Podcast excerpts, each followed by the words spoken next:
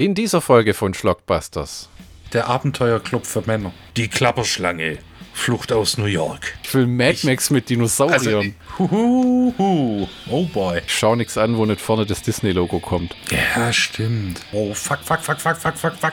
Nee. Schatz, Schatz, komm in die Garage. Mach mal den Nebelfluid an. Wohlproportioniert in jeglicher Hinsicht. Kein anderer Regisseur hat so viel Haber die Bubbelibab unterm Gürtel wie der. Klaus Kinski was shouting at me. Mortal Kombat! So sieht heute aus. So früher. Also wenn der Film ein Gewürz sein sollte, dann wäre Mehl. Welcome to the Stone Age. Da, da, so. da kann man sich immer reintun hier. Und jetzt zur Folge.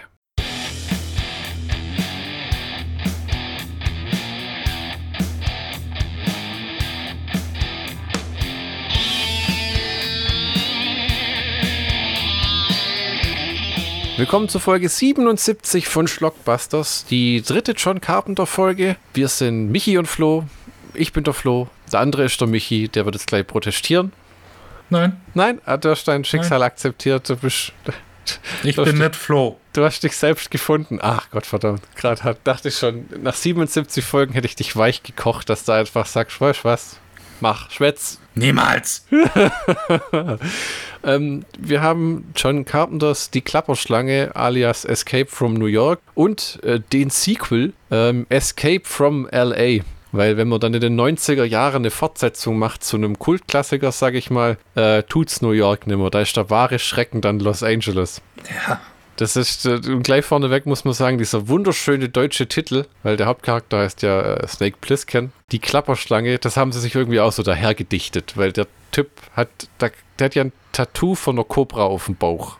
Richtig. Und da hat dann irgendein Fachbiologe und Hobbyzoologe sich gesagt, ist das, ist das, ist das ein Natter oder ist das äh, ein Blindschleich, was der da auf dem Bauch hat? Da, da ich glaube eher, das ist ein Eskulapnatter. dann haben sie gedacht, ah komm, Klapperschlange klingt gut. Und dann haben sie das Ding die Klapperschlange genannt. Finde ich aber auch einen coolen Titel. Ja, wirklich. Es ist aber auch schwierig. Escape from New York deutsch einzutiteln. Flucht aus New York, das klingt wie ein ja, Woody Allen-Film. Ja, oder Flu dann hast du sofort Fl äh, Fluchtpunkt San Francisco im Kopf. Ja, ja, ja, ja. ja, ja ist genauso wie wenn du die, äh, das, die Cobra genannt hättest, da gab es Air Cobra in der 80er. Und oh Gott, ja. Black Cobra müssen wir uns auch mal noch reinziehen mit ähm, Fred Williamson. Ich glaube, da gibt es vier davon. Ich, ich, ich habe Teil 1 bis 34 schon gesehen, aber das waren eher biologische Dokumentarfilme. oh Mann die Italiener. Wir haben schon lange nichts mehr in Italien, äh, Italienisches uns reingezogen, oder? Ich gucke mal hier gerade so die Folgenhistory an. Ja, unsere, unsere Statistik äh, hat ja irgendwie bewiesen, dass bis auf Lucio Fulci und ja, die Leute, also die Leute stehen nicht so ganz aufs italienische Kino. Sogar diesen wundervollen äh, Franco Nero Day of the Cobra Folge 44.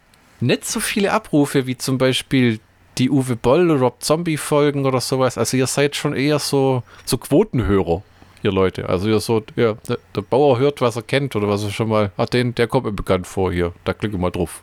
Ne? Bin ja mal, bin ja mal gespannt, wie die, ähm, was kommt als nächstes? Die, die, äh, äh, äh, Night of the Living Dead Reanimation kommt jetzt als nächstes raus, Folge 71. Da bin ich mal gespannt, wie das ankommt. Ja, Schauen wir mal. Die, die, meine obligatorische Einleitungsfrage. Michi, wie hat dir der Film gefallen? Ja, man könnte jetzt sagen, dass, äh, dass der Film scheiße war, aber das wäre oh. gelogen, weil das gottverdammter Kult ist. Ach Gott, schwer die Irre geleitet hier. Das ist einer von den Kultfilmen, muss ich sagen, mit denen ich nicht sofort warm geworden bin. Weil der Film. Echt nicht? Ja, nee, weil der Film genau wie die Fortsetzung, das habe ich jetzt bei wiederholten Mal angucken gemerkt, das, sind, das wird zwar so verkauft und ja, es wird auch geballert und alles, aber das sind keine Actionfilme. Was würdest du dann sagen? So eher Science Fiction oder?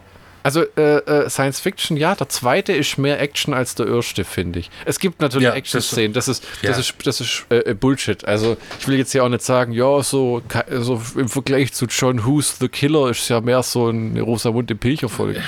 Aber äh, äh, ich meine, es gibt diesen Kampf mit dem Wrestler, es mhm. gibt die Verfolgungsjagd, äh, die, diese, diese Verfolgungsjagd über die Brücke am Ende. Ah, abgesehen davon geht alles, finde ich, eher ruhig und still über die Bühne. Ja, also es, es gibt keinen hohen Bodycount. Nee, ja, das, äh, wenn man zum Beispiel Flucht aus LA anguckt, da ist schon anders. Da, da haut der von Anfang an eigentlich auf die Kacke, ja.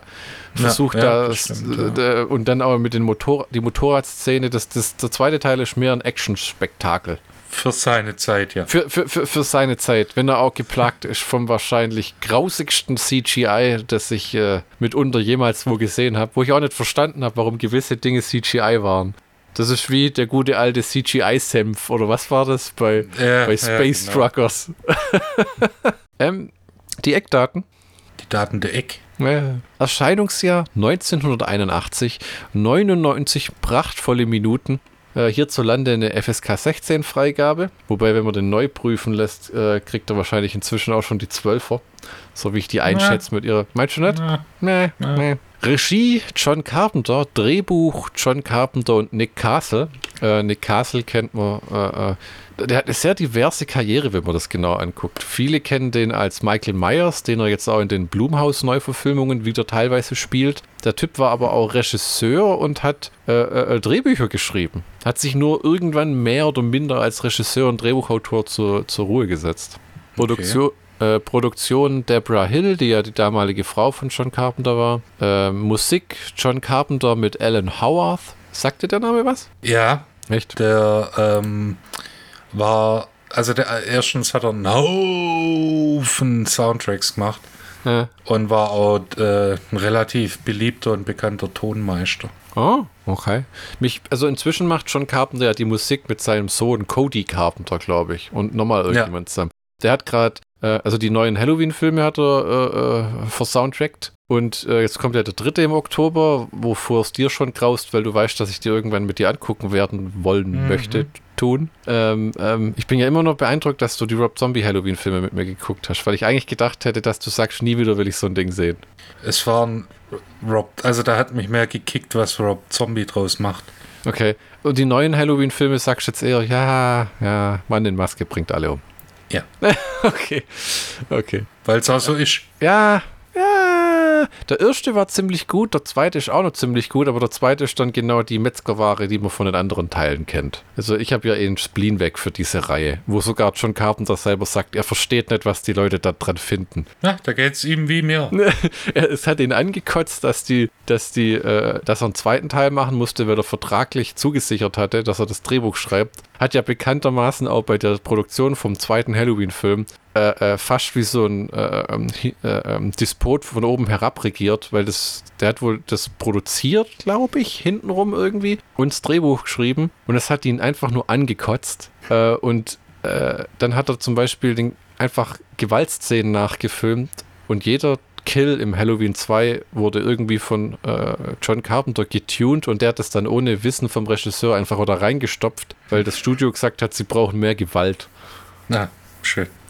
Also so richtig nach dem Motto, mir ist alles egal. Ja, dann machen wir es halt. Dann machen wir es halt, damit ich meinen Vertrag erfüllt habe. Das geilste, die beste Story von John Carpenter, was so seine Lustlosigkeit angeht, manchmal. Ich meine, der Typ hat zweifelsohne Talent, da müssen wir nicht drüber reden. Ja. Hat auch ein paar gigantische Kröten produziert. Also Ghost of Mars ist schon so ein schwierig. Eine beispiellose Katastrophe von, wo man nicht wirklich weiß, was das war. Ne? Aber man sagt ja ihm immer nach, er hätte in den 90ern Pech gehabt. Ne? Ja, Weil da, ja. da kam Flucht aus LA, Vampires, äh, den ich sehr mag, ehrlich gesagt. Und ähm, dann kam Ghost of Mars und ich glaube, und äh, äh, Mächte der Finsternis, der war ziemlich gut. Ja, aber genau. das Problem war, der hat in den 90ern de facto kein Geld eingespielt und nur Filme abgeliefert, die an der Kinokasse nicht nur schlecht gelaufen sind, sondern verreckt sind. Ja, was, ja. was glaube ich, auch dazu beigetragen hat, dass er dann nach Ghost of, äh, dass er dann noch The Ward gemacht hat, ne? Sein, was genau, dann wieder ein Independent-Film, der auch besser ist als sein Ruf, der Film, mit ähm, Amber Heard, super gealtert. Ähm, Aber das okay. ist, ja, ist ja scheißegal. Ja. Was da privat die Leute für Problemchen haben, deswegen kann man ja den Film genießen. Und dann hat er, glaube ich, noch zwei Masters of Horror Folgen gesagt, äh, gedreht. Und, ja, genau. Äh, und, und äh, wobei ich sagen muss, die erste Folge, wo Udo Kiers Gedärme in diesen Projektor reingezogen la, werden. La Film Absolu du Monde. I'm making my own movie. movie. das war einfach nur schön abgefahren und durchgeknallt. Oh ja. An den zweiten, dieses Pro-Life, wo irgendwie Ron Perlman eine Abtreibungsklinik versucht zu stürmen, weil seine Tochter des Antichristen zur Welt bringt. Das habe ich überhaupt gar nicht mehr vor mir, was da passiert. Ich bin mir ziemlich sicher, das nie gesehen zu haben. Machen wir vielleicht auch nochmal, wenn wir dann irgendwie kurz vorm achtjährigen Jubiläum sind, ne? Wenn wir alle anderen Filmpodcasts bis dahin überdauert haben. die Hörerzahlen gehen weiter hoch, nicht weil die Leute es wollen, sondern weil sie keine Wahl mehr haben. Äh, genau, weil wir den Algorithmus geknackt haben. Ich bin, ja, genau, ich, die sagen sich, ich brauche halt irgendeinen, der mich auf der Autofahrt hin und heim voll quatscht. So lange, bis es mir auf den Sack geht, dann mache ich es wieder aus. Wir haben in den Hauptrollen Kurt Russell als Snake Plissken, dann Lee Van Cleef als Bob Hawk, ja. Das ist ja, ähm, Kurt Russell hat gesagt, das wäre sein absoluter Lieblings, seine absolute Lieblingsrolle und sein Lieblingsfilm mitunter, den er je gemacht hat, weil er halt ja. einfach nur die coole Socke rauskehren kann. Und ich bin der Meinung, der Film war maßgeblich der, der Kurt Russell zur, zur Kultfigur gemacht hat. Auf jeden Fall. Davor war er ja irgendwie so ein Disney-Darsteller. Das habe ich auch gelesen, aber das habe ich nie irgendwie zuordnen können. Und war irgendwie Elvis in einer, äh, in einem, in einer, in einer Elvis-Biografie. Kam das davor tatsächlich? Ich, ich weiß nicht, ob wir vom gleichen Film reden. Also von, auch von John Carpenter, ne? Witzigerweise. Ja, ich glaube, ja. Den Film habe ich auf DVD aber noch nie anguckt. Jetzt kam ja gerade. Ja, ja, jetzt kam ja gerade dieser Buzz Lurman-Film von Elvis, wo ich mir auch denke, das ist halt, weil Bohemian Rhapsody ein großer Hit war und dann haben diese ganzen Trust-Fonds gesagt: Scheiße, Scheiße, äh, was können wir machen? Elvis, ja. oder? Wo, wobei, äh, ich kenne einen sehr, sehr, sehr, sehr großen Elvis-Fan und der war von dem Film überrascht, positiv sogar. Okay. Ja, es muss ja nichts Schlechtes sein. Es interessiert mich nur leider 0,0. Ja, Elvis ist auch nicht so meiner. Ja, ja das ist so. Mein, mein Vater sagt immer, ähm, er hat von Elvis immer nur die, die Schnulzenphase mitbekommen. Er hat nie diesen Rock-Elvis erlebt. Wo er Elvis gesehen hat, war der schon fett und ne. hat gefühlt zwischen den Strophen in ein Erdnuss-Butter-Bananen-Sandwich gebissen. In Butter geschwenkt. Ja. Dann haben wir jemanden, also und Lee Van Cleef, muss man auch sagen, in dem Film war schon an dem Punkt schwer krank, hatte ja. ein kaputtes ja. Knie und das war eine von seinen, nicht die letzte, der hatte danach noch so eine komische Karate-Serie, die ich tatsächlich früher auch mal gesehen habe bei uns im Fernsehen. Ja, und äh, dann kamen ja noch die ganzen deutschen Söldnerfilme. Ja, wo, mit, wo, wo er sich noch von Klaus Kinski malträtieren lassen durfte. genau. Da gibt es so ein ganz berühmtes YouTube-Video. Also, das ist jetzt, ja, das habe ich toll formuliert, mal wieder berühmtes YouTube-Video. Gibt halt ja. so einen Ausschnitt von der Bonus-DVD von irgendeinem Söldnerfilm, wo Kinski, glaube ich, in drei Sprachen den Regisseur anflucht. Ir irgendwie in Portugiesisch, dann in Französisch und dann, wenn es ihm zu blöd wird, wechselt er einfach auf Deutsch. Genau. der, der, der, einer wohl der begabtesten Psychopathen der letzten 100 Jahre. Genau, und das krasse Gegenteil ist Lee Van Cleef, der kälteste Motherfucker der Filmgeschichte. Der ja in dem seinen Film auch seinen Ohrring drin hatte, ne? Ja, genau. Wo er gesagt hat, den hat er eigentlich immer drin, muss er nur rausmachen. Das ist, ähm, also wenn er vor der Kamera steht. Die Audiokommentare von John Carpenter sind immer Gold wert. Der holt sich meistens schon irgendwelche Leute dazu. Und ich will meinen, äh, also der Audiokommentar, wenn ich es richtig datiert habe, wurde 94 aufgenommen. Uh, für die Laserdisc ja, möglich. Ja, und äh, ich will meinen, das war um den Zeitraum herum, wo das Financing für äh, Flucht aus L.A., ja. glaube ich, von 96 ja. war, zusammengekommen ist. Und dann haben sie bestimmt gesagt, komm, wir hauen da eine, eine Special Edition raus ähm, Home-Video und so. Und da hat es geheißen, Leaf and Cleave war, äh, und die Audiokommentare, darauf wollte ich hinaus, machen sehr viel Spaß. Es gibt da einen von Das Ding, da müsst ihr euch aber aufpassen, welche DVD oder so ihr erwischt, am besten gleich die Blu-ray, weil die zwei einfach nur Spaß haben beim Film gucken. Wird manchmal auch leicht sexistisch, aber so war das halt damals. so war ja, das halt damals. Das, das, mag ich bei Audiokommentaren, wenn du dann merkst, dass die Leute oh. auch Spaß dran haben das habe ich schon bestimmt ein paar Mal erzählt, aber mein absoluter Hit sind die nackte Kanone-Autokommentare, wo sich David Zucker, Cherry Zucker und ähm, nochmal einer hingesetzt haben. Jim Abrahams. Ja, oder? genau. Und die haben sich alle drei Filme hintereinander reingeballert und beim dritten sagen sie dann, hörst du schon wieder so einen Audiokommentar an. Habt ihr Leute gar nichts zu tun oder was? die, die, die sind auch, ist einer der wenigen Male, dass diese Paramount-DVDs, die immer einen guten Qualitätsstandard haben. Aber nie irgendwelche Extras. Oh, die haben sich echt nicht verausgabt. Aber da haben sie die Audiokommentare draufgehauen, die, die, die wirklich großartig sind. Ne. Und über Lee Van Cleef wurde in dem John Carpenter Kurt Russell Audiokommentar gesagt, dass der sehr krank war und seine Frau hat geguckt, dass er äh, spurt und halt seine Performance durchzieht. Also nicht, dass der Mann keinen Bock hatte, aber er hatte einfach Schmerzen wie ein Hund. Ne. Weil er nicht stehen konnte und nicht laufen und genau das hat er getan. Und John Carpenter hat auch mal angemerkt, Leaf and Cleave wäre so ein, ähm, wie sagt man denn, ein Mann alter, ein Schauspieler alter Schule gewesen, dass er das schwierig fand, stellenweise einfach nur einen Flur im Gebäude entlang zu laufen und ähm, äh, äh, den Dialog abzuhandeln, weil er meint, die alten Hasen sind so gewohnt, dass sie einfach nur bis zu ihrer Markierung laufen, ihre Sprüche aufsagen und dann schreit jemand Cut, dass sie einfach endlos einen Gang runterlaufen und sich unterhalten, ohne dass er wirklich weiß, wann kommt man zum Stehen, wo muss ich wohin treten und so. in, in, interessant, ne? Aber das ist halt, weil der angefangen hat in einer völlig anderen äh, ähm, Art von Filme machen, ne? Ja, wenn, klar. Du, wenn, wenn, du da zurück überlegst, dass der damals, wo ähm, für eine Handvoll Dollar mehr oder wie es heißt, wo er glaube ich auch dabei war, ja. lumpige 17.000 Dollar bekommen hat. Ja, das war 1968. Ich glaube sogar ein bisschen davor, so Ja. 66, 67. Also das Geld hat den anderen Wert, aber man muss ja immer bedenken, die Kohle wird später nicht mehr wert. Ja. Wir haben jemand, der mit Vorsicht zu genießen ist, wie ich finde, Ernest Borgnine als, als, als Cabby. Je, jedes Mal, wenn ich den Typ irgendwo sehe, weil ich als Knirps diesen Film äh, sehr oft gesehen habe, äh, der Supercop mit Terence Hill. Ja.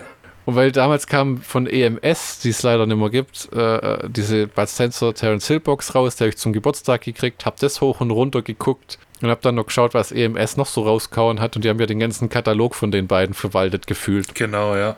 Und der Supercop war halt auch so ein, so ein Film, der mich einmal mit seinem äh, äh, Theme-Song traumatisiert hat. Dieses He's a Super He's a Snooper, super super. really Super Trooper.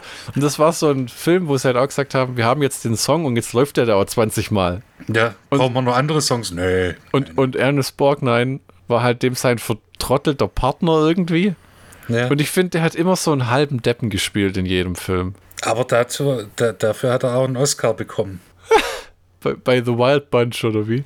Nee, äh, davor, das waren die 50er irgendwie. Ah, okay. Wobei, äh, da fällt mir gerade nur ein, was ich auch gelesen habe, ein schöner Vergleich, weil John Carpenter hat gesagt, manche Leute haben sich aufgeregt, dass Flucht aus L.A. wäre mehr ein Remake oder Reboot. Ja, ja. Und dann hat er auch gesagt, John Waynes El Dorado und Rio Bravo sind im Grunde genommen die exakt gleichen Filme mit leicht anderer Besetzung. Es hängt halt davon ab, was hast du zuerst gesehen und was gefällt dir einfach besser, ne? Ja, das äh, ich, ich verstehe auch nicht, wie man äh, Flucht aus L.A. so verreißen konnte. Äh, den Film, auf den Film wird heute nur macht, mächtig geschissen, ne? ja, so, und ich so. verstehe es nicht.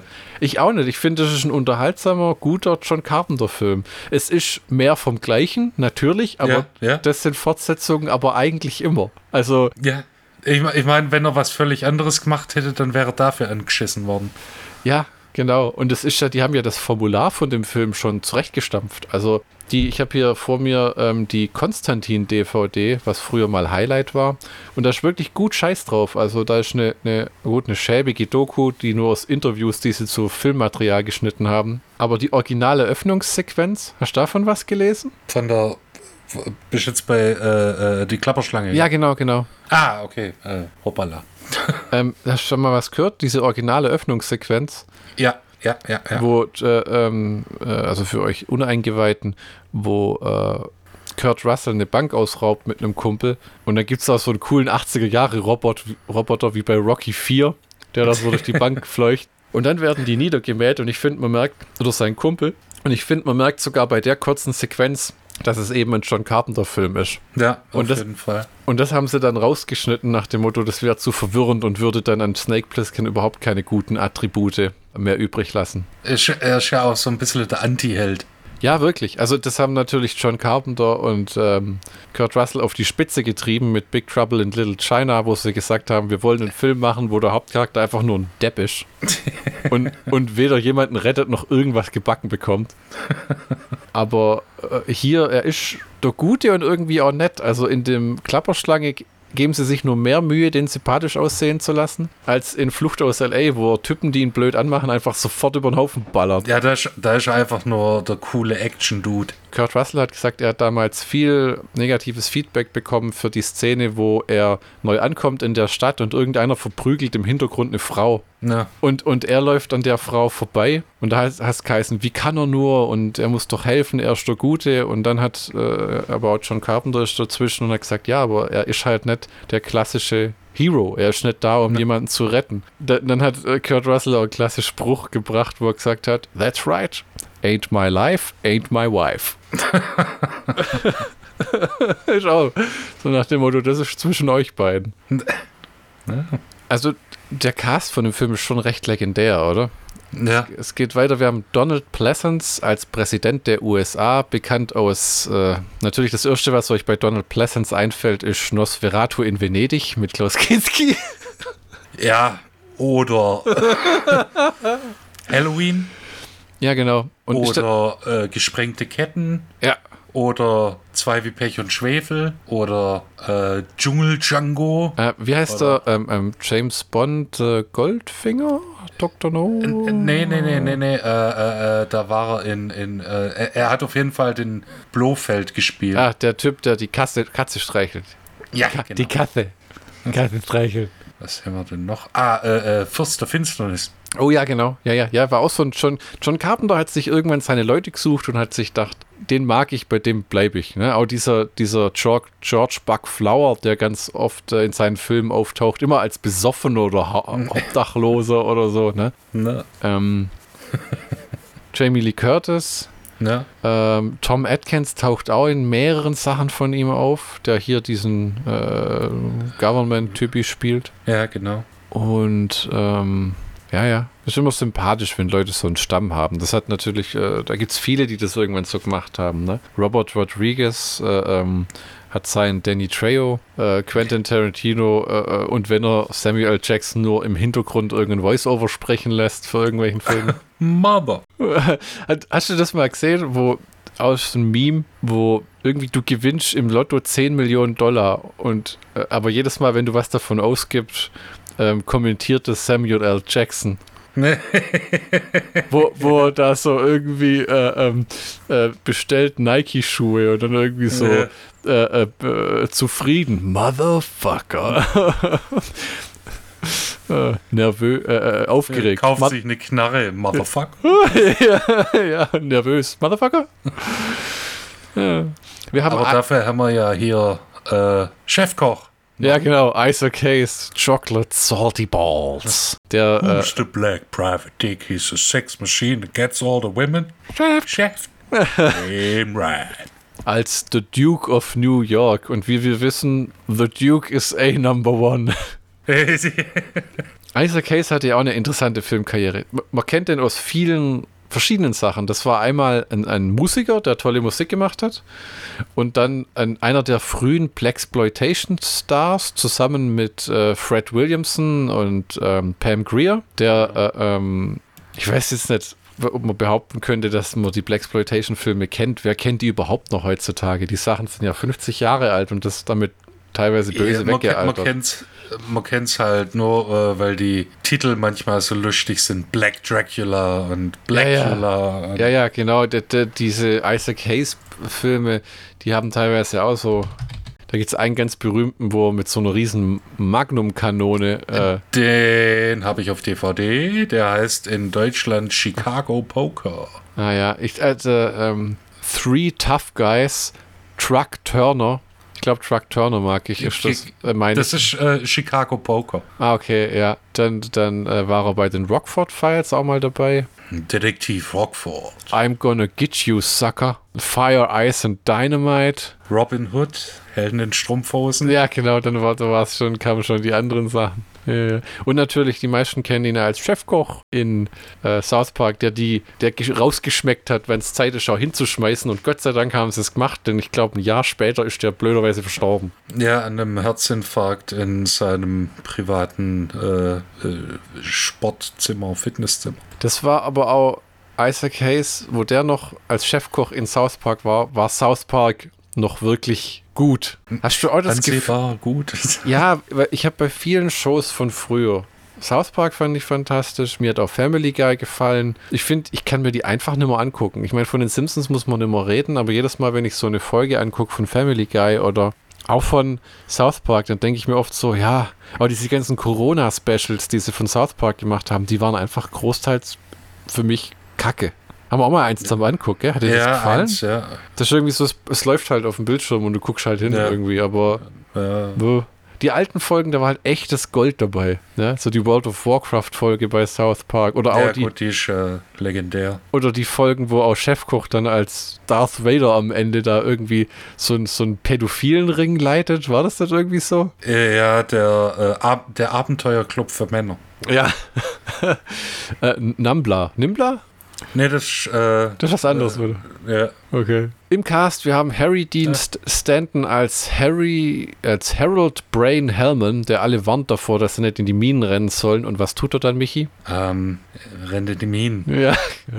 Adrian Barbeau als Maggie, die damalige Ehefrau, will ich meinen, von John Carpenter. Oder später, ich glaube, irgendwann waren die auch mal verheiratet oder liiert die in, auf jeden Fall. die er mit ihrer Oberweite in ein sehr weit geschnittenes Top gesteckt hat. Mhm. Dann äh, Tom Atkins als Reem. Jetzt kommt äh, Season Hubley als das Mädchen im Chock Full of Nuts. Okay. Charles, Charles Cyphers als Außenminister und Frank Doubleday, netter Name, als Romero. Und wer noch erwähnt werden muss, John Deal als Punk, von dem ich lange Zeit überzeugt war, es wäre Klaus Kinski. ich hoffe, ich meine ich jetzt den richtigen, aber es gibt da so einen durchgeknallten Typ, der aussieht wie. Nee, das ist er gar nicht. Ähm, ah, wer ist das? Gibt es einen, der sieht aus. Ähm, ah, muss ich mal googeln. Wie wenn er sich die Zähne spitz zugefeilt hätte der irgendwie, äh, der, wenn der Koffer aufgeht bei Donald's Pleasance, wenn auf ihn geschossen wurde, so auf ihn mhm. zulatscht. Ah, Frank Doubleday ist das als Romero. Ja. 2018 verstorben. Der war nämlich auch bei ähm, Assault, Anschlag bei Nacht dabei. Ja, stimmt. Der Typ sieht nämlich total abgefahren aus. Weißt du, welchen ich meine? Ich meine, ja. Ich äh, äh, werde dir sonst ein Bild schicken. Äh, brauchst nicht, ich google einfach selber. Wir haben die Technologie, verdammt. Im Film außerdem erwähnenswert Nancy Stevens als Stewardess, die bei Halloween die Krankenschwester spielt, der Michael Myers das Auto klaut. Die gleiche Krankenschwester spielt sie dann in Halloween Age 20, Halloween Kills und dem Original Halloween 2. Die Frau ah. hat also eine Karriere draus gemacht in einem Film, der zu Tode gesequelt wurde, irgendwie als komm, da können wir doch irgendwas machen, herzugeben. Das fand ich auch köstlich. In dem Halloween Kills, der der letzte veröffentlichte neue Halloween-Film war, spielt die auch wieder mit. Und die Jungs von Red Letter Media haben zu Recht gemeint, warum wohnen alle seine ehemaligen Opfer einfach in Haddonfield? Wenn, wenn du Ted Was? Danson, äh, wenn Ted Danson entkommen wirst, Ted Bundy entkommen, wenn du Ted Bundy entkommst, dann ziehst du ja nicht in seine Heimatstadt. Niemand entkommt. Cheers. Das ist, ja, das ist also, das finde ich immer so herrlich bei Curb Your Enthusiasm, wenn Larry David Ted Danson nervt. So, really? Another show? How many are you going to do? Weil irgendwie Ted Danson ja, der hat so viele Serien, das sieht Michael Landon aus wie, wie ein Schlappschwanz, der 30 Jahre ohne Unterbrechung im Fernsehen war mit ähm, Engel auf Erden und äh, Bonanza ja, und äh, ja, äh, unsere genau. kleine Farm. Farm. Was, ja. was, was, was den dann gekillt hat, waren vier Packen filterlose Mentholzigaretten am Tag. Ach.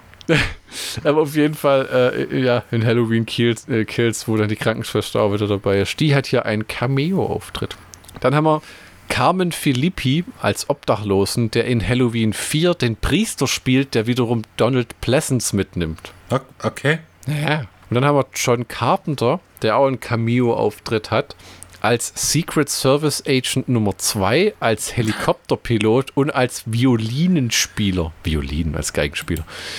Ähm, Und zwar spielt er die Geige bei dieser Kabarettshow, für die Cabby Ernest Borgnine extra in die Stadt fährt. Ach du Scheiße. Ja, und das Witzige ist, Nick Castle spielt das Klavier bei, bei, dieser, bei dieser Aufführung. Also, ja. Das siehst du, da muss ich mir den Film nochmal reinziehen. Bei der 33. Minute. Ich bezweifle, dass man irgendjemand erkennt. Und jetzt, jetzt fällt mir noch hinterher was ein. John Carpenter hat sich im Audiokommentar aufgeregt, dass man von Leaf and Cleaves Close-Ups waren zu 90% unscharf. Ja, wenn, ihr, wenn ihr also den Film anguckt, die sind im Film, weil es aus Finanzgründen und Gesundheitsgründen unmöglich war, Lee Van Cleef nochmal zurückzuholen. Und alles, was ihr im Film von ihm seht, wurde an einem Tag gedreht. Boah. Ja, das ist schon, der Carpenter hat gesagt, bei beiden Filmen, Klapperschlange-Filmen, es war abartig, eigentlich immer nur nachts zu produzieren, weil die Filme, ja. weil die Filme ja. immer nur nachts spielen. Der hat gesagt, er hat, man, er hat beim ersten Film drei Monate lang kein Tageslicht gesehen. Ja, beim, äh, beim zweiten Film war es ja aus 70 Tage. Also ich glaube, das kann schon was mit dir machen, wo du dann im Alter aussagst, weil Carpenter sagt ja immer, wenn sie ihn fragen, ob er nochmal einen Film dreht, da wollte ich vorher auch nochmal drauf hinaus, der Jason Blum, der Blumhaus leitet, der hat gesagt, er hat, hat schon Carpenter auch Drehbücher angeboten, der hat gesagt, Soundtrack gerne, aber ich bin einfach zu alt, um drei Monate ja. an einem Set zu stehen, jeden Tag 14 Stunden lang, das packe ich nimmer. Das, ja. hat, das, das, das, das kann ich auch nachvollziehen, dass man da ja, keinen Bock mehr drauf das, hat. Das ist tatsächlich auch so eine re relativ gesunde Einstellung. Finde ich auch, ja. Und dass er dann die Soundtracks schreibt, jetzt hat er ja diesen neuen Firestarter-Film, äh, äh den Soundtrack geliefert, der auch ziemlich gut war. Da sagst du nichts. Nee, die, das, die, da, äh, da richte ich mich nach deinem Urteil. Ich ärgere mich immer nur, dass wir den nicht in Stuttgart live angeguckt haben. Der war in Stuttgart, verdammt nochmal. Ja. Ja. Was hat uns nur geritten? Geldmangel. Jugend, jugendlicher Leichtsinn. Geldmangel. Das müsste um. Nee, das war. Wann waren das? Das war vor vier, fünf Jahren vielleicht, oder? Hm. Da, da war ich. Äh, da habe ich noch in Stuttgart gearbeitet. Ah, ja, und ich habe eine Ausbildung gemacht, glaube ich, ja. Das ist schon länger als äh, sieben Jahre her. Das stimmt tatsächlich, das ist länger her. Ich bin jetzt schon seit sieben Jahren äh, berufstätig als normaler Mensch. Ähm, die erste Stimme, die wir im Film hören, ist Jamie Lee Curtis als Computerstimme, die uns da irgendwelchen Brabbel vorträgt und den, den, den, die gute alte Texttafel vorliest. Yep. Und wir haben David Cronenberg und George A. Romero, allerdings nur im Special Thanks, weil das irgendwie Buddies von ihm waren. Da ist mir eine merkwürdige Sache aufgefallen. Erstmal, David Cronenberg hat gerade einen neuen Film rausgehauen der wieder Buddy-Horror sein soll. So ein Buddy-Horror-Film, okay. äh, was so Körper, entstellte Leute net, und äh, Mutationen. Nicht zwei Kumpels, die. Crimes of the Future heißt das Ding wohl. Ja, cool. Und irgendwie merkwürdigerweise spielt David Cronenberg bei Star Trek Discovery eine dauerhafte Rolle. Was, ja. wo ich mir auch denke, äh, aber ich glaube sowieso an alles, seitdem Werner Herzog beim Mandalorian den Bösewicht gespielt hat. Ja, Man's Gotta Eat. I need the child. You have to bring it to me. You will be paid in full once you hand over the child. Do you have it? Otherwise, I need to bite off my thumb because of gangrene.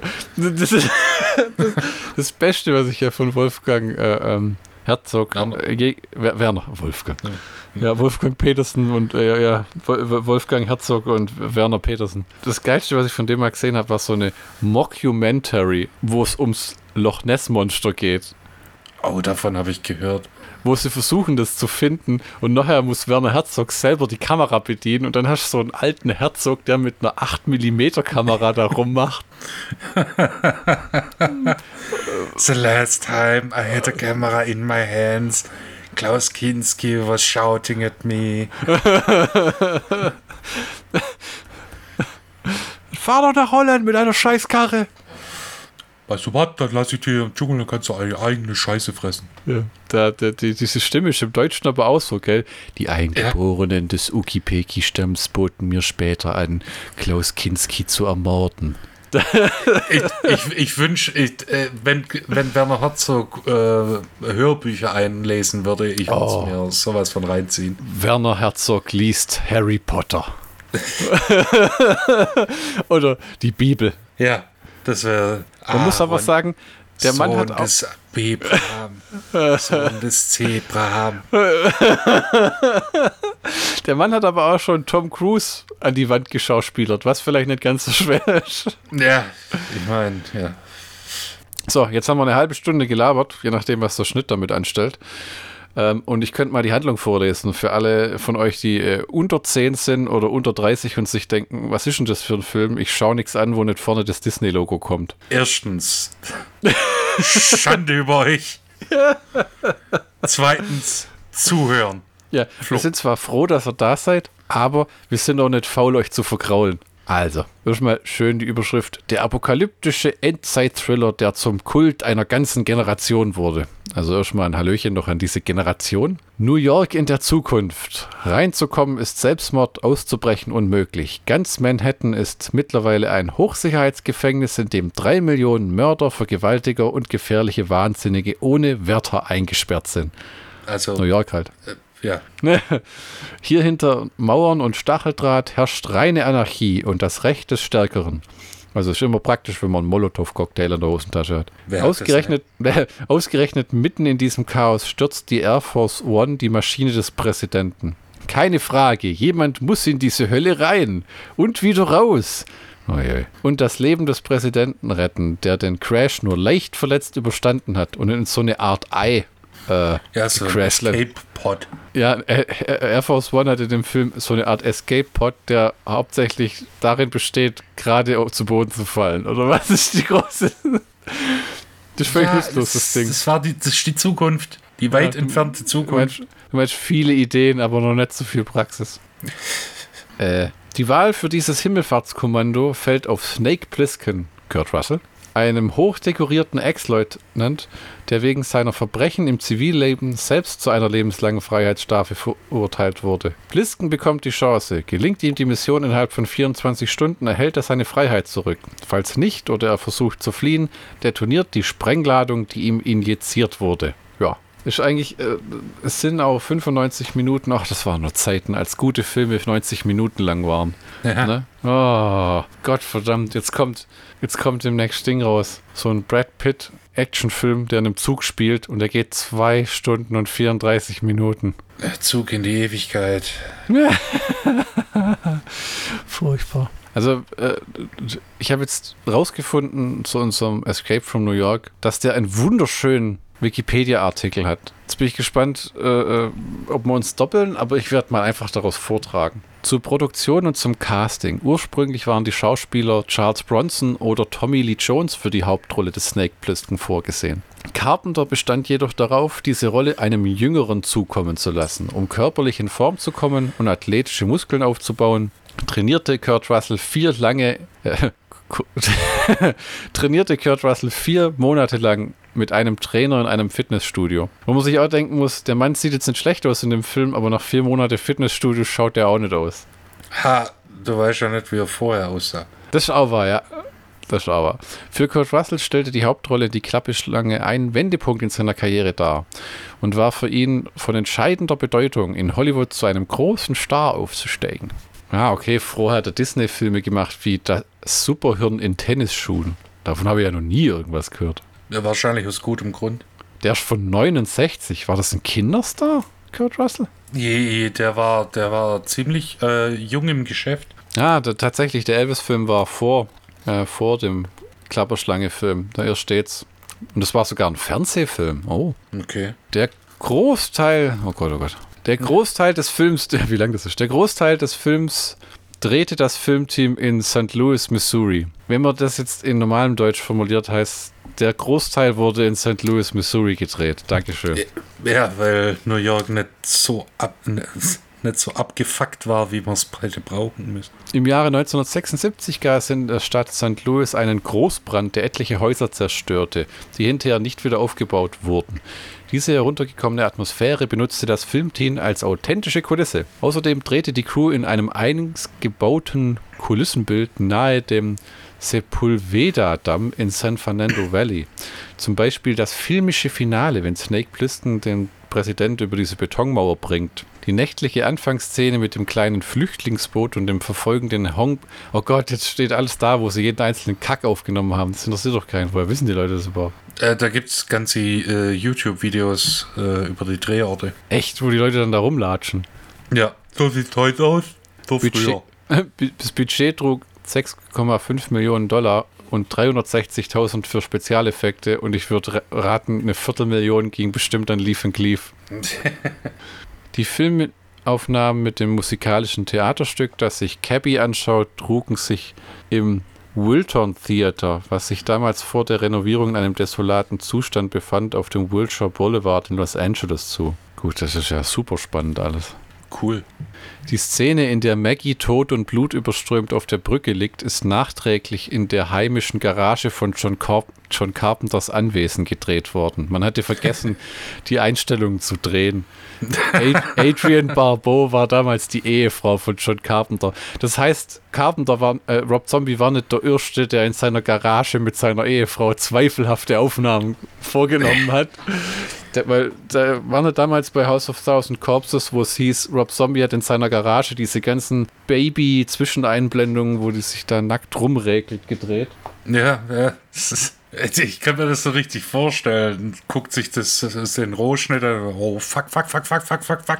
Nee. Schatz, Schatz, komm in die Garage. Bring das Kunstblut. Immer lustig, wenn dann das Kind reingerannt kommt. Warum ist Mama voller Blut? Geh in dein Zimmer! Im Flugzeug des amerikanischen Präsidenten sieht man zu Beginn des Films einen blonden Geheimdienstmitarbeiter, der mit einem Maschinengewehr gegen die Tür des Cockpits hämmert. Dabei handelt es sich um Stephen Ford, einen Sohn des 38. Präsidenten der Vereinigten Staaten, Gerald Ford. Ironischerweise spielt Donald Pleasance einen englischen Schauspieler den US-Präsidenten. Was heißt hier ironischerweise? Wäre wahrscheinlich ein besserer Präsident wie ja, die, meisten. die nachfolgenden Präsidenten. Ja, was sagen Sie jetzt immer? Sogar die Leute, die, froh, die, die froh sind, dass äh, die, die Mandarine weg ist, sagen, der Typ, der da jetzt kommt, ist eigentlich sowas von senil, dass äh, der letzte hat ja seinen Zettel in die Kamera gehalten, wo drauf stand, wen er begrüßen muss und wann er den Raum verlässt und wo die Tür ist. Ja, ich meine, ja, äh, immer noch besser wie die Orange. In der Rolle des riesigen, bärtigen Gladiators, gegen den Snake Plisston in einem Ring antreten muss, agierte der Wrestler Ox Baker, der fast zwei Meter groß und über 150 Kilo schwer war. Seine Rolle als Berserker nahm Ox Baker äußerst ernst, weshalb er bei den Drehs annähernd genauso hart zuschlug wie bei seinen regulären Sportkämpfen. Am Rande kam es deshalb zu verbalen Konflikten zwischen Baker und Kurt Russell. Zum Schluss des Kampfes schlägt Snake Plissken mit einem Baseballschläger, in dem ein Nagel steckt, ins Genick seines Kontrahenten. Für die Szene trug Baker als Schutz ein Holzstück im Nacken, was jedoch dieser brutalen Szene nicht ungefährlich machte. Die Szene erhält zudem einen Fehler. Äh, Im Augenblick steckt die Nagelkeule im Genick und wie er zu Boden steckt, fällt, äh, steckt's im Nacken. Okay, da hat aber ein genaue Film-Nerd hingeguckt. Nacken, Genick. Das war bestimmt so einer, der eine vernichtende Kritik zur Flucht aus L.A. Nee. geschrieben hat. Für die Dreharbeiten benötigte die Filmcrew, Filmcrew unter Leitung von, Roy, von, von Roy Arbogast große Mengen an Nebelfluid. Nebelfluid. Also Kutschnebel. Ja. Mach mal den Nebelfluid an. Womit sich in der Luft dicke Nebelschwaden herstellen lassen. Nein. Das, das, Nebelfluid bekam die Crew von Los Angeles nach St. Louis per Flugzeug geliefert. Also jetzt wird gegackert, jetzt muss da irgendeiner legen, wenn sie das uns alles so erzählen. Wenn sie jetzt nur das Porto vom FedEx hinschreiben. Beim Verladen wurde jedoch vergessen, die Fracht auf brennbare Materialien zu überprüfen. Während des Fluges zerbrach eine Flasche Nebelfluid und dichter Rauch entstand an Bord weshalb der Pilot dachte, das Flugzeug brenne. Darum bereitete das Bodenpersonal am Flughafen von St. Louis eine Notlandung vor. Als die Situation aufgeklärt wurde, dass der Rauch vor dem Nebelfluid stammt, ähm, wurde Produktionsmanager Chip Fowler vom FBI verhört.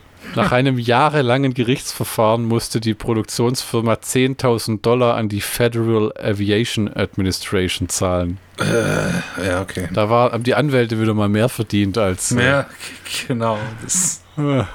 Hätten wir es wahrscheinlich sofort zahlt, dann wäre es günstiger kommen. Ich lese gerade mal nur durch. Ah ja, es gibt ja in beiden Filmen so Erwähnungen, wo man nie wirklich erfährt, was passiert ist. Mhm. Snake Plissken erzählt diesem Harold Brain Hellman, er hätte ihn in Kansas City im Stich gelassen. Und ich glaube, im zweiten Teil reden sie dauernd davon, wie er aus Oklahoma oder irgendwie Cleveland. so, wie er, Cleveland. Aus, wie er es aus Cleveland rausgeschafft hat, wo, man, wo, wo das wird nie äh, äh, äh groß erwähnt. Genau, da, ja? da ist, äh, kommt nur, ich greife mal ein bisschen vor, es kommt ah, nur raus, dass äh, die Vorlage äh, für Snake Plissken ein Mann namens Snake Plissken ähm, aus Oklahoma, äh, Quatsch, aus Cleveland, jetzt hast du mich auch mit Oklahoma angeschaut, äh, aus Cleveland stammt, deshalb. Der äh, John Carpenter kannte den und hatten dann fand den Namen cool. Äh, und der, der, Wikipedia behauptet, Leaf and Cleave hat durch den Film maßgeblichen Comeback, also äh, äh, äh ereilt. Ja, Comeback. Hm, hm, hm. Ich meine, wenn man es genau nimmt, war das erste Comeback in der 60er. Ich finde Irgendjemand hat das da letztlich gesagt. War das Eddie Murphy oder Nicolas Cage? Irgendjemand hat mal gesagt, sie mögen den Begriff Comeback nicht. Weil manche Leute wirklich glauben, wenn du zwei, drei Jahre keinen Film gemacht hast, dass du dich zur Ruhe gesetzt hast oder dass keiner dich mehr will.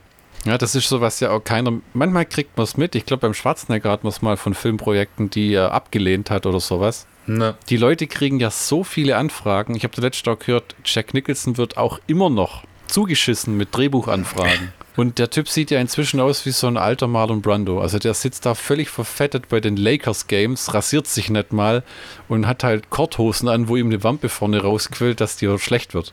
Ja, warum auch? Er ist Jack fucking Nicholson. Aber ja, kann halt auch nicht die Finger vom äh, von der Erdnussbutter lassen oder was. Aber, aber äh, bei Lee Van Cleef war es so, der hat sich äh, Mitte der 60er tatsächlich überlegt, äh, mit dem Schauspielern aufzuhören. Weil er gedacht hat, die Italiener-Nummer ist schon irgendwie das Ende der Fahnenstange oder wie? Ja, und dann hat er gesagt, ja gut, die Italiener, die wollen was von mir, ja, spielt mal halt mal mit vielleicht. Es bringt Kohle, es bringt Essen auf den Tisch und dass das dann so durch die Decke geht, hat dann keiner geahnt. Das waren aber wirklich die wenigsten, oder? Die dann durch diese italienischen Dinger nochmal das Gefühl hatten, dass sie nochmal nach oben gekommen sind. Äh, normalerweise war es dann, du gehst nach, äh, als Amerikaner nach Europa, um deine Karriere zu beenden. Ja, ja. Ne? Ganz wenige wie Fred Williamson und so haben ja gesagt, das war eine. Und auch Clint Eastwood, habe ich gelesen, hat gesagt, das war eine herrliche Zeit in Italien. Sie haben viel gelernt ja. und selten so sorgenfrei gelebt. Ja. ja. Weil halt die italienische Filmindustrie, wenn sie lief, lief sie auch. Ja. Und aber das war in den 80ern von vielen Filmen, wo wir drüber geredet haben, war es schon mehr als vorbei. Also was dann da noch kam, war, ja, hatte auch seine Erfolge, aber die Glanz, die Glanz- und Gloria-Zeiten, die waren wirklich. Äh, wo, wo die Filme dann international anerkannt wurden, ja, die war dann vorbei. Also du hattest die Sandalenfilme, die aber, glaube ich, eher als Trash gesehen wurden. Ja. Dann hattest du die Western und so ein bisschen die Crime-Sachen, die weltweit im Kino liefen. Und dann, wo dann diese ganzen Horror- und Action-Dinger kamen, da war es schon wieder Trash-Kino. Ja, genau.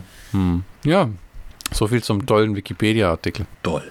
Da steht unten drin, 96 treten Carpenter eine Fortsetzung mit dem Titel Flucht aus L.A., was mehr eine Neuverfilmung äh, mehr eine Neuverfilmung als eine Fortsetzung, konnte dieser Film nicht an den äh, Erfolg des Originals anknüpfen. Danach gab es Ideen für einen dritten Film mit dem Arbeitstitel Escape from Earth, die aber bisher kaum Umsetzung erfuhren.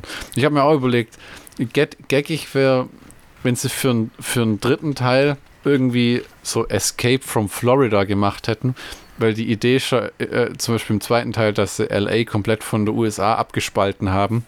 Und wenn sie dann Florida von den USA abspalten und äh, Goldie Horn ist dann irgendwie so die Königin des Wastelands. und ich meine, und ich meine, John Carpenter gibt es ja auch noch, wäre eine geckige Idee, bevor sie irgendwann dann doch mit dem Remake mit Dwayne The Rock Johnson um die Ecke kommen. Ja. Der dann, weil du weißt, es kommt, irgendwann wird einer sagen, ach komm, da machen wir eine Prequel-Fernsehserie draus. Oder da wurde, im, da, da, da wurde im einen Satz was von äh, Kansas City erwähnt. Da können wir gut eine erste Staffel drüber machen. Und ja, zweite Staffel ist dann Cleveland. Das ist ja, es ist ja nichts mehr heilig. Ich habe jetzt gelesen, aber nicht gesehen, dass sie in Star Trek Strange New Worlds am Ende einfach Captain Kirk neu besetzt haben. Wo ich mir auch denke, ja, muss, äh, ist, sind wir, ich meine, ähm, das weiß nicht, ob du das gesagt hast, schon mal Frau, aber im Englischen sagt man creatively bankrupt. Also den Leuten fällt nichts mehr ein. Die haben einfach keine Ideen mehr.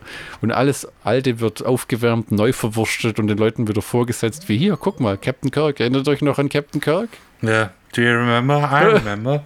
das ist genau wie, jetzt haben sie es geschafft, nochmal drei Jurassic Park Filme rauszuhauen, wo jeder schlechter war als der davor. Und der dritte ist so scheiße, dass sogar die Leute, die die ersten zwei gefallen haben, sagen, das ist eine Grütze. Die, Wobei ich heute gehört habe, der Film soll besser sein als sein Ruf. Du, ich habe reinguckt. Es ist mir trotzdem scheißegal, ich werde mir den Film nicht angucken. Ich habe Teile davon gesehen und ich fand es furchtbar und äh, bin dann sozusagen gegangen. Weil einfach die Idee ist so lahmarschig, umgesetzt. Die ganze Welt wird von Dinosauriern bevölkert. Und dann kommt in den ersten fünf Minuten, es gab aber innerhalb von einem Jahr nur knapp 500 Tote durch Dinosaurier. Was? Ich will nicht so ein, ja, da steht mal einer auf der Straße, sondern ich will so ein ja. Dinosaur Wasteland. Ich will Mad ich, Max mit Dinosauriern. Also ich, will ja nichts sagen, aber der Planet der Affen hatte da schon mehr Eier. Ja, das ist so absolut läppisch. Und dann kommen sie wieder, wir müssen die Tiere schützen und bewahren und so. Wirklich? Wo sind die Leute mit den großen Maschinengewehren, die einfach nur alle niedermähen? Weißt du, so eine Art Land of the Dead, aber nur mit Dinos. Clever Girl. oh, weia. Glaubst du, da kommt noch mal jemals ein dritter Teil? Höchst unwahrscheinlich, oder? Äh, zumindest, ich, nee, ich glaube, da kommt eher ein Reboot. Ja, mit Dwayne The Rock Johnson oder Jason Statham. Der, der hat, die haben ja schon, äh, oh, ja, das ist, das, ich wollte es nicht sagen, aber das sind genau die Typen, ne? Weil ich habe auch, scheinbar wurde Carpenter ja gefragt, wegen Big Trouble in Little China, ausgerechnet den, wollen sie mit The Rock remaken. Remaken? Und dann Carpenters Antwort war wie immer, mir scheißegal, macht was ihr wollt, bezahlt. Wollt ihr einen Soundtrack? Nein, oh, okay, fuck it. Ich glaube, John Carpenter ist der Regisseur mit den meisten Remakes. Gut, das Ding kann man jetzt nicht wirklich als sein Film bezeichnen, aber davon gibt es ne. eine, eine Prequel-Fortsetzung, ja. Assault on 13, wo man auch denkt, von allen Filmen, wirklich? Halloween müssen wir gar nicht durch anfangen. Na, The Fog. The Fog, Gottverdammt, ja. Ich glaube, kein anderer Regisseur hat so viel Haber die Bubbelibab unterm Gürtel wie der. Und der Witz ist, er hat äh, sehr selten Sequels gedreht. Wirklich, ja. Flucht aus L.A. ist, glaube ich, mitunter das Einzige. Er hat halt auch mal gesagt, es langweilt ihn einfach. Weil ja, er, das, das finde ich halt gut. Habe ich schon gemacht. Fuck it. Bah. Es, es, es, ist aber auch wirklich so. Ne? Vielleicht war dieses Flucht aus LA auch so ein Versuch, weißt äh, ja, vielleicht spült das nochmal ein bisschen was in die Kassen. Ich meine, ja, ja. ich, ich, ich wäre auch sofort bereit zu behaupten, dass du ähm, jetzt einige werden den, beim Vergleich den Kopf schütteln, aber genau wie bei Uwe Boll hast du bei John Carpenter ähm, gig gigantische Home-Video-Verkaufszahlen, wo bis heute in jedem neuen, also Laser, VHS, Laserdisc, DVD, Blu-ray, 4K, Flucht aus LA kommt jetzt Mitte Juli als 4K Blu-ray raus oder was auch immer das dann ist. Ich bin glücklich mit meiner Paramount DVD, auch wenn ich sagen muss, dass das eine der wenigen ist, äh, äh, ähm, DVD-Veröffentlichung, wo ich das Bild tatsächlich nicht so toll finde. Ah. Äh, also von Paramount, ja, die Farben sind einfach irgendwie scheiße. Das ist sowas fällt. Ja. Liegt zwar daran, dass der Film komplett nachts gedreht worden ist und vielleicht musst du einfach die Helligkeit deines Fernsehers ein bisschen hoch. Ne?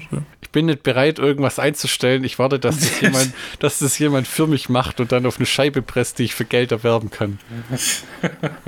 Also du wirst nie äh, diesen 98er Godzilla-Film sehen, okay. That's a lot of fish. Ah, oh Gott. Ah ja, genau, ich wollte dich nur fragen, ja. weißt du noch, wo du den Film das erste Mal gesehen hast? Weil ich bring's nimmer zusammen. Ich will meinen, irgendwo die Universum-Film mal bekommen zu haben. Bin mir aber nicht sicher, ob das nicht einer von denen waren, die du damals im Alphatec aus diesem VHS-Stapel gekauft hast. Ich habe den Film tatsächlich äh, im Fernsehen gesehen. Ah. Genau, das war, äh, ich lass mich lügen, aber ich meine, es war Vox. Oh. Und irgendwo müsste ich auch noch die VHS haben, die ich aufgenommen habe. Ach, geil. Das ist, oh, waren das nur Zeiten, als so Zeug noch im Fernsehen lief. Also ich habe jetzt das Gefühl, je äh, höher die Jahreszahl, desto schlimmer wird der Bullshit, der in der Klotze rumflimmert. Ja, oh, entweder oh. kommen Scheißserien ja. oder dann Blogs mit äh, How I Met Your Mother. Ja, ja, oder Big Bang Theory oder sowas. Äh, oder dann, Two and a Half Men. Ja, vier Folgen hintereinander, weil es halt einfach günstig ist und man mehr Werbezeit verkaufen kann. Hm. Dann irgendwelche Dreckshows, die kein Schwanz braucht, mit irgendwelchen Z-Prominenz, die man ah, ja. eher an die Wand stellen sollte, als irgendwie in die Öffentlichkeit zerren sollte. Ja, naja. Aber das ist nur meine persönliche Einschätzung. Ich gucke ja eh nur eine Handvoll Sender. Ja, ja. Ich gucke mein ZDF-Info, weil ich einen Tag, einen ganzen Tag lang nur wissen will, was, was hat Hitler heute gemacht. Oder äh, so, ich will sechs Stunden lang Dokumentationen über die SS oder über mittelalterliche äh, Burgen, Verteidigungsstrategien, Waffen, Scheißdreck. Das, das ist okay, das hm. gucke ich mir gerne an. Dann ab und zu mein Inspektor hm. Barnaby und ab und zu Arte, weil Kultur muss ja auch mal sein. Ja, äh, noch ein paar Trivia-Bits zum Escape ja, from ja. New York.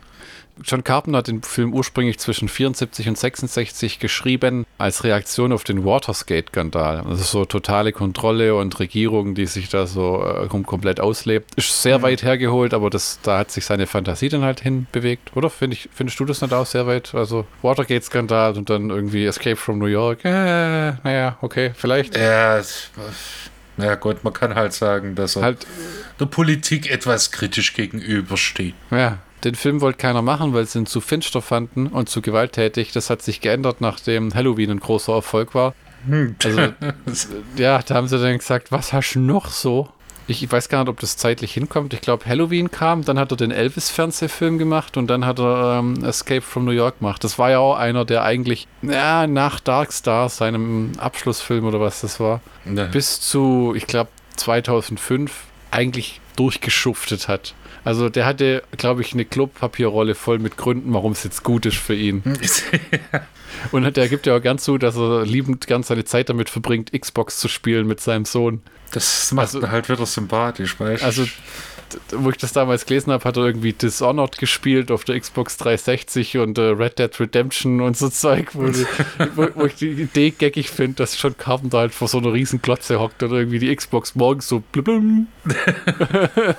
ah, sich seine Schachtel Marlboros auf den Tisch legt und ja. jetzt erstmal zocken. Das würde mich mal interessieren, ob da immer noch so quarzt. Ich glaube, ja, oder ob er jetzt vaped. Ähm, der Film hatte ein Budget von 7 Millionen, 6,5, 7 Millionen, äh, was das größte war, was Carpenter äh, zu dem Zeitpunkt hatte und war ein finanzieller Erfolg, weil in seinem Opening Weekend, also das erste Wochenende, wo er anlief, hat er schon allein 9 Millionen Dollar eingespielt, was der größte Erfolg jemals war für AFCO Embassy, die, ihr werdet lachen, nicht lang existiert haben. Mhm. Und hier noch ein äh, interessantes Dingsbums. 1981 veröffentlichte Bantam Books eine von Mike McQuarrie geschriebene Novelle zum Film, die einen schlanken, humorvollen Stil annimmt. Oh je, das habe ich aus dem Google Translate gefischt mal wieder. Der an den Film erinnert. Ja, du schlanker, humorvoller Stil. Der Roman, der, der, der Roman ist bedeutsam, weil er Szenen enthält, die aus dem Film, Film herausgeschnitten wurden wie der Raubüberfall auf das Federal Reserve Depository am Anfang, das zur Inhaftierung von Snake führt. Der Roman liefert Motivation und Hintergrundgeschichte für Snake und Hawk, beide desillusionierte Kriegsveteranen, und vertieft ihre Beziehung, die im Film nur angedeutet wurde. Der Roman erklärt, wie Snake während der Schlacht um Leningrad im Dritten Weltkrieg sein Auge verlor. Wow, geil wie Hawk Wächter von New York wurde und Hawks Suche nach seinem verrückten Sohn, der irgendwo im Gefängnis lebt. Der Roman konkretisierte die Welt, in der diese Charakter existieren und präsentiert manchmal eine Zukunft, die noch düsterer ist als im Film selbst. Das, yeah. Buch, das Buch erklärt, dass die Westküste ein Niemandsland ist und die Bevölkerung des Landes infolge des Dritten Weltkriegs durch Nervengas allmählich in den Wahnsinn getrieben wird. Cool. Ähm, Keep it lighthearted. ja, ja gehe ich doch gleich mal bei, äh, nach dem Buch gucken. Oh, wenn sie das mal jemals ins Deutsche übersetzt haben. haben Jetzt find mal. Sie, ich habe schon, ich hab, ich hab's schon gesehen. Die Klapperschlange Flucht aus New York, Mike McQuarrie, 1,49 auf Rebuy.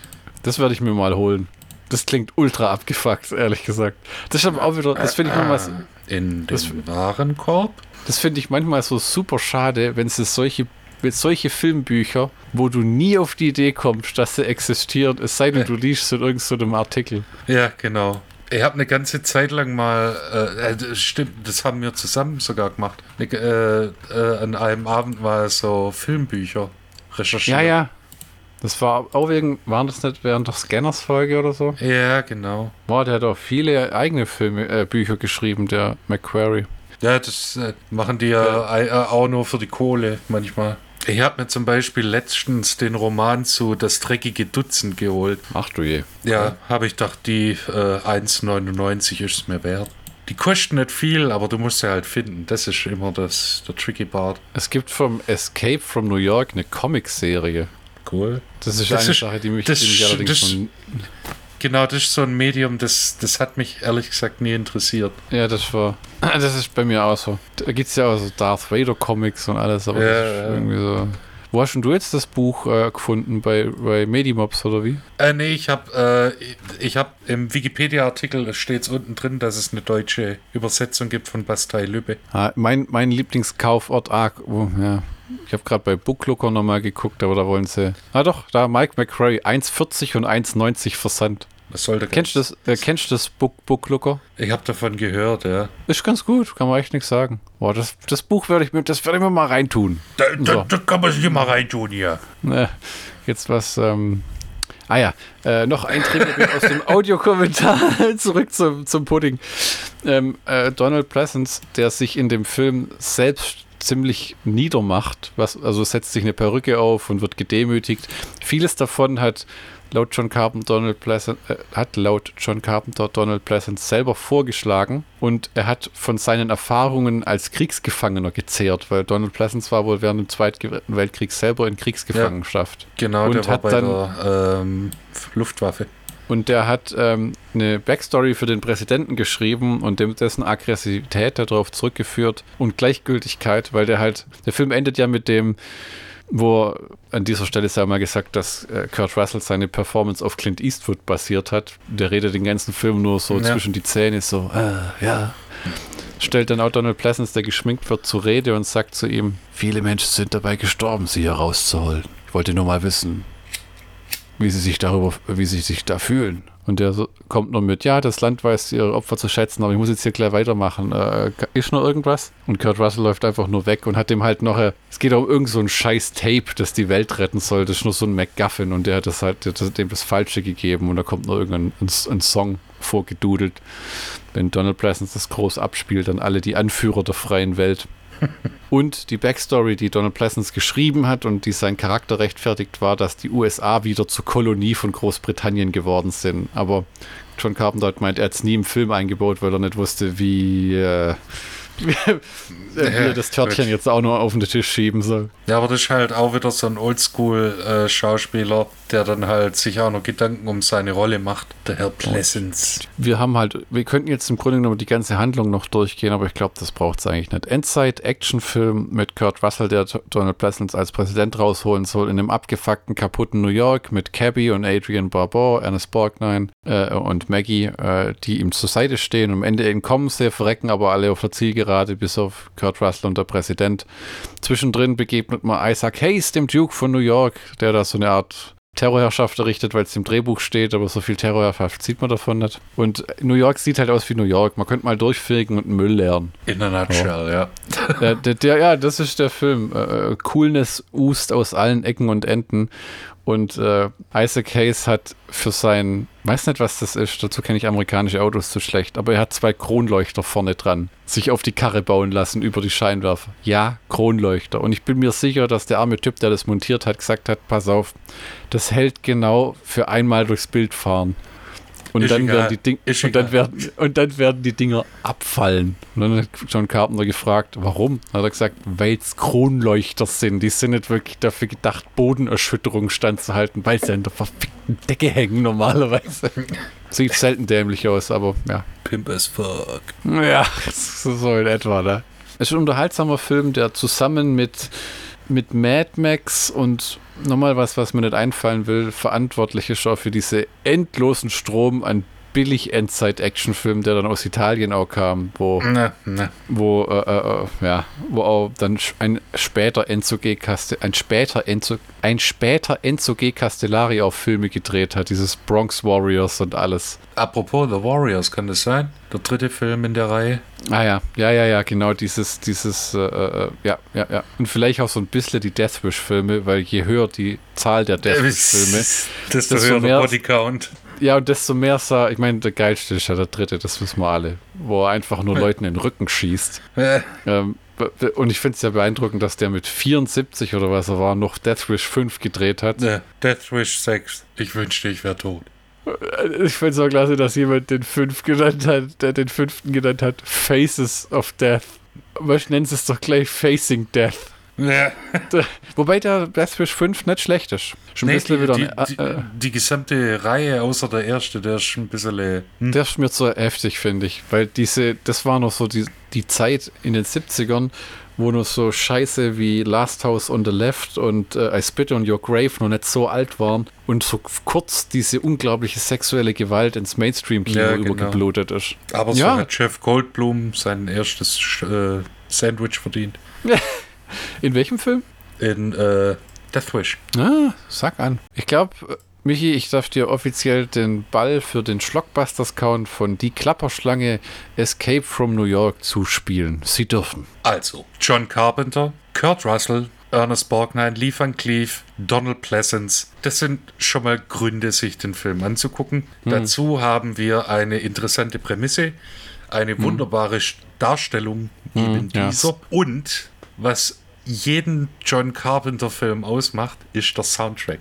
Ja, und das ist einfach nur ein richtig, richtig, richtig guter Film. Ja, wirklich. Ne, nicht, viel, nicht so viel Action, wie man erwarten würde, aber doch genug. Das, wobei wir genau wissen, wenn es dann Dwayne Johnson macht, explodiert und kracht an allen Ecken und Enden. Ja. Dann reißt er die Gatling Gun vom Helikopter runter und hält in die Menge rein. Genau. Also ist genau wohl proportioniert in jeglicher Hinsicht. Ja, so ist es. Äh, kann man nur empfehlen. Wenn ihr den Film noch nicht gesehen habt, dann kauft euch eine DVD. Es gibt oder 15.000 verschiedene Veröffentlichungen auch in Deutschland. Oh ja. Äh, in allen Preiskategorien. Oder holt euch einfach gleich die nerdige 4K Blu-ray das sind ja auch lustig, die 4K Sammel Editions, die es zum Teil gibt. Da ist dann die 4K Blu-ray drin. Wenn es überhaupt eine Blu-ray ist, ich kenne mich nicht aus und es interessiert mich auch nicht, wenn ich falsch liege. Weißt ja, du es besser? Was ist das dann? Eine, eine, UHD? Du redest hier mit jemandem, der äh, maximal DVD noch hat und normale Standard Blu-rays und noch VHS. Also was alles andere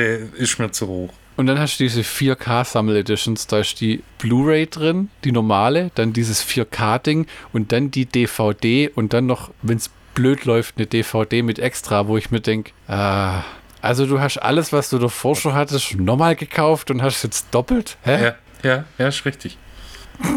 Aber du so hast noch eine zusätzliche Version von dem Film. Wie so eine Lagerräumung. Ja, weißt du was? Weißt du was? Pack das auch noch dazu. Ist mir egal. Ja. Laserdisc, pack, weg pack ist drauf. weg.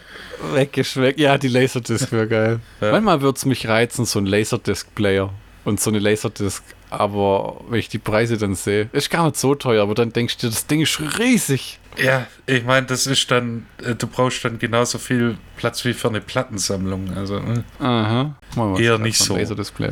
Nee, nicht. Guck doch gleich nach Betamax. Äh, ja, nee, weißt du, ich hole mir einfach einen kleinen Projektor und werf's an die Wand. Ja, ja, genau. Dann übergebe ich hiermit das Zepter des Gesprächsführenden an dich für Flucht aus L.A. Danke für das Übergeben. Nee. Beziehungsweise für die Übergabe. Flucht aus L.A. Die Fortsetzung zu Die Klapperschlange kam 15 Jahre später raus, während John Carpenters dunklen 90er Zeit. Der Film hat viel, viel, viel Scheiße abbekommen. Zu Unrecht, wie ich finde. Hm, Und äh, jetzt stelle ich dir die Frage, Flo. Wie hat dir der Film gefallen? Noch heute gefällt der mir besser als das Original tatsächlich. Ähm, der hat genauso einen, All, einen All-Star-Cast, wie wir ja schon in unserer schönen äh, Ronin-Folge gesagt haben. Also du hast, äh, warte, ich habe mir hier das notiert irgendwo. Ähm, du hast Stacy Keach als Lee Van Cleef, du hast Steve äh, Buscemi ja. als Ernest Borgnine und du hast Cliff Robertson als Donald Pleasance. Und, und, und, und so geht es dann immer weiter. Ähm, du hast noch Peter Fonda und du hast ähm, Pam Greer, die gell, ganz modern der Film einen Transgender spielt. Richtig, du, Carjack, äh, irgendwas. Ja, sehr, sehr strange.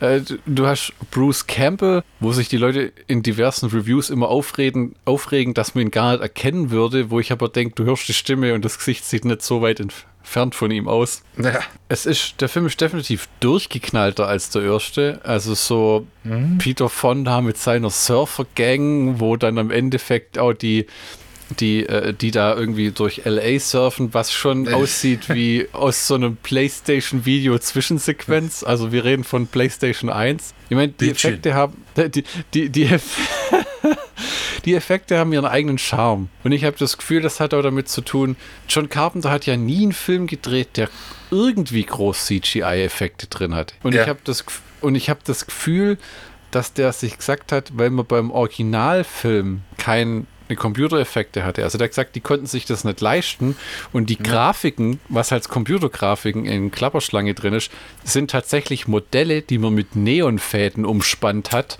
und abgefilmt mit einer Kamera, dass es aussieht, wie wenn das bewegt wäre und dreidimensional. Und ich glaube, im Muss zweiten Teil. Muss auch erst mal drauf kommen, Mann. Aber kreativ, ne? ne? Aber beim, beim zweiten Teil haben sie einfach gesagt, fuck it. Wo es geht, CGI, weil sie wahrscheinlich aus so einer Art, behaupte ich, nenne ich das mal Legacy Budget bekommen haben. Ich könnte mir vorstellen, dass jemand zu dem gesagt hat, hier sind 25 Millionen Dollar. Ich meine, äh, äh, ja gut, der Film hat 50 Millionen gekostet. Oh, okay. Wahnsinn. Also das hätte ich jetzt nicht erwartet. Weil, weißt du, was, weißt, was die, die, Härte ist? Ein Fünftel von den 50 Millionen Dollar hat Kurt Russell eingestrichen. Ja, das habe ich auch gelesen. Der, der, hat gesagt, der hat dafür gelobbyt, dass der Film gedreht wird. Also der hat ja. dafür äh, äh die Reden geschwungen. Hat gesagt, Kurt Russell ist seine Lieblingsrolle. Er will äh, Kurt Russell. Äh, Snake Plissken ist seine Lieblingsrolle. Das will er nochmal machen. Und dann kassiert er auch noch nur 10 Millionen dafür. Da habe ich gedacht, geil. Ja, der, der hat ja, gut, der hat den Film ja auch mitproduziert und hat das Ende geschrieben. Ja, tatsächlich.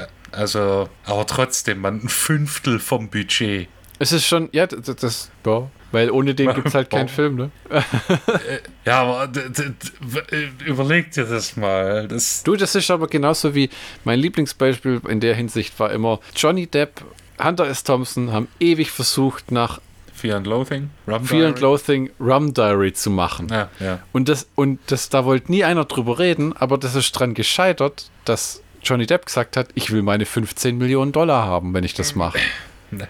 Und dann haben sie den Film nachher gedreht für, ich weiß gar nicht, was war das Budget? Rum Diary Budget, äh, Budget. Budget. 45, 45 Millionen US-Dollar, ja? ja? Und halt 15 Millionen gingen einfach an Johnny Depp. Und, der, und Hunter Thompson hat den Film gar nicht mehr miterlebt und alles. Ja. Und dafür war er nachher auch mit Amber Heard gestraft. Ähm, nee. ähm, aber weißt du, dieses, wenn ich so Traumprojekte habe, ne? Stell dir mal vor, Terry Gilliam hätte gesagt, wenn ich Don Quixote mache, dann will ich dafür 10 Millionen Dollar haben als Regisseur das Ding wäre ja, das Ding wäre ja nicht mal beim ersten Mal krepiert. Nee. Das wäre ja einfach gar nicht zustande gekommen. genau dieses.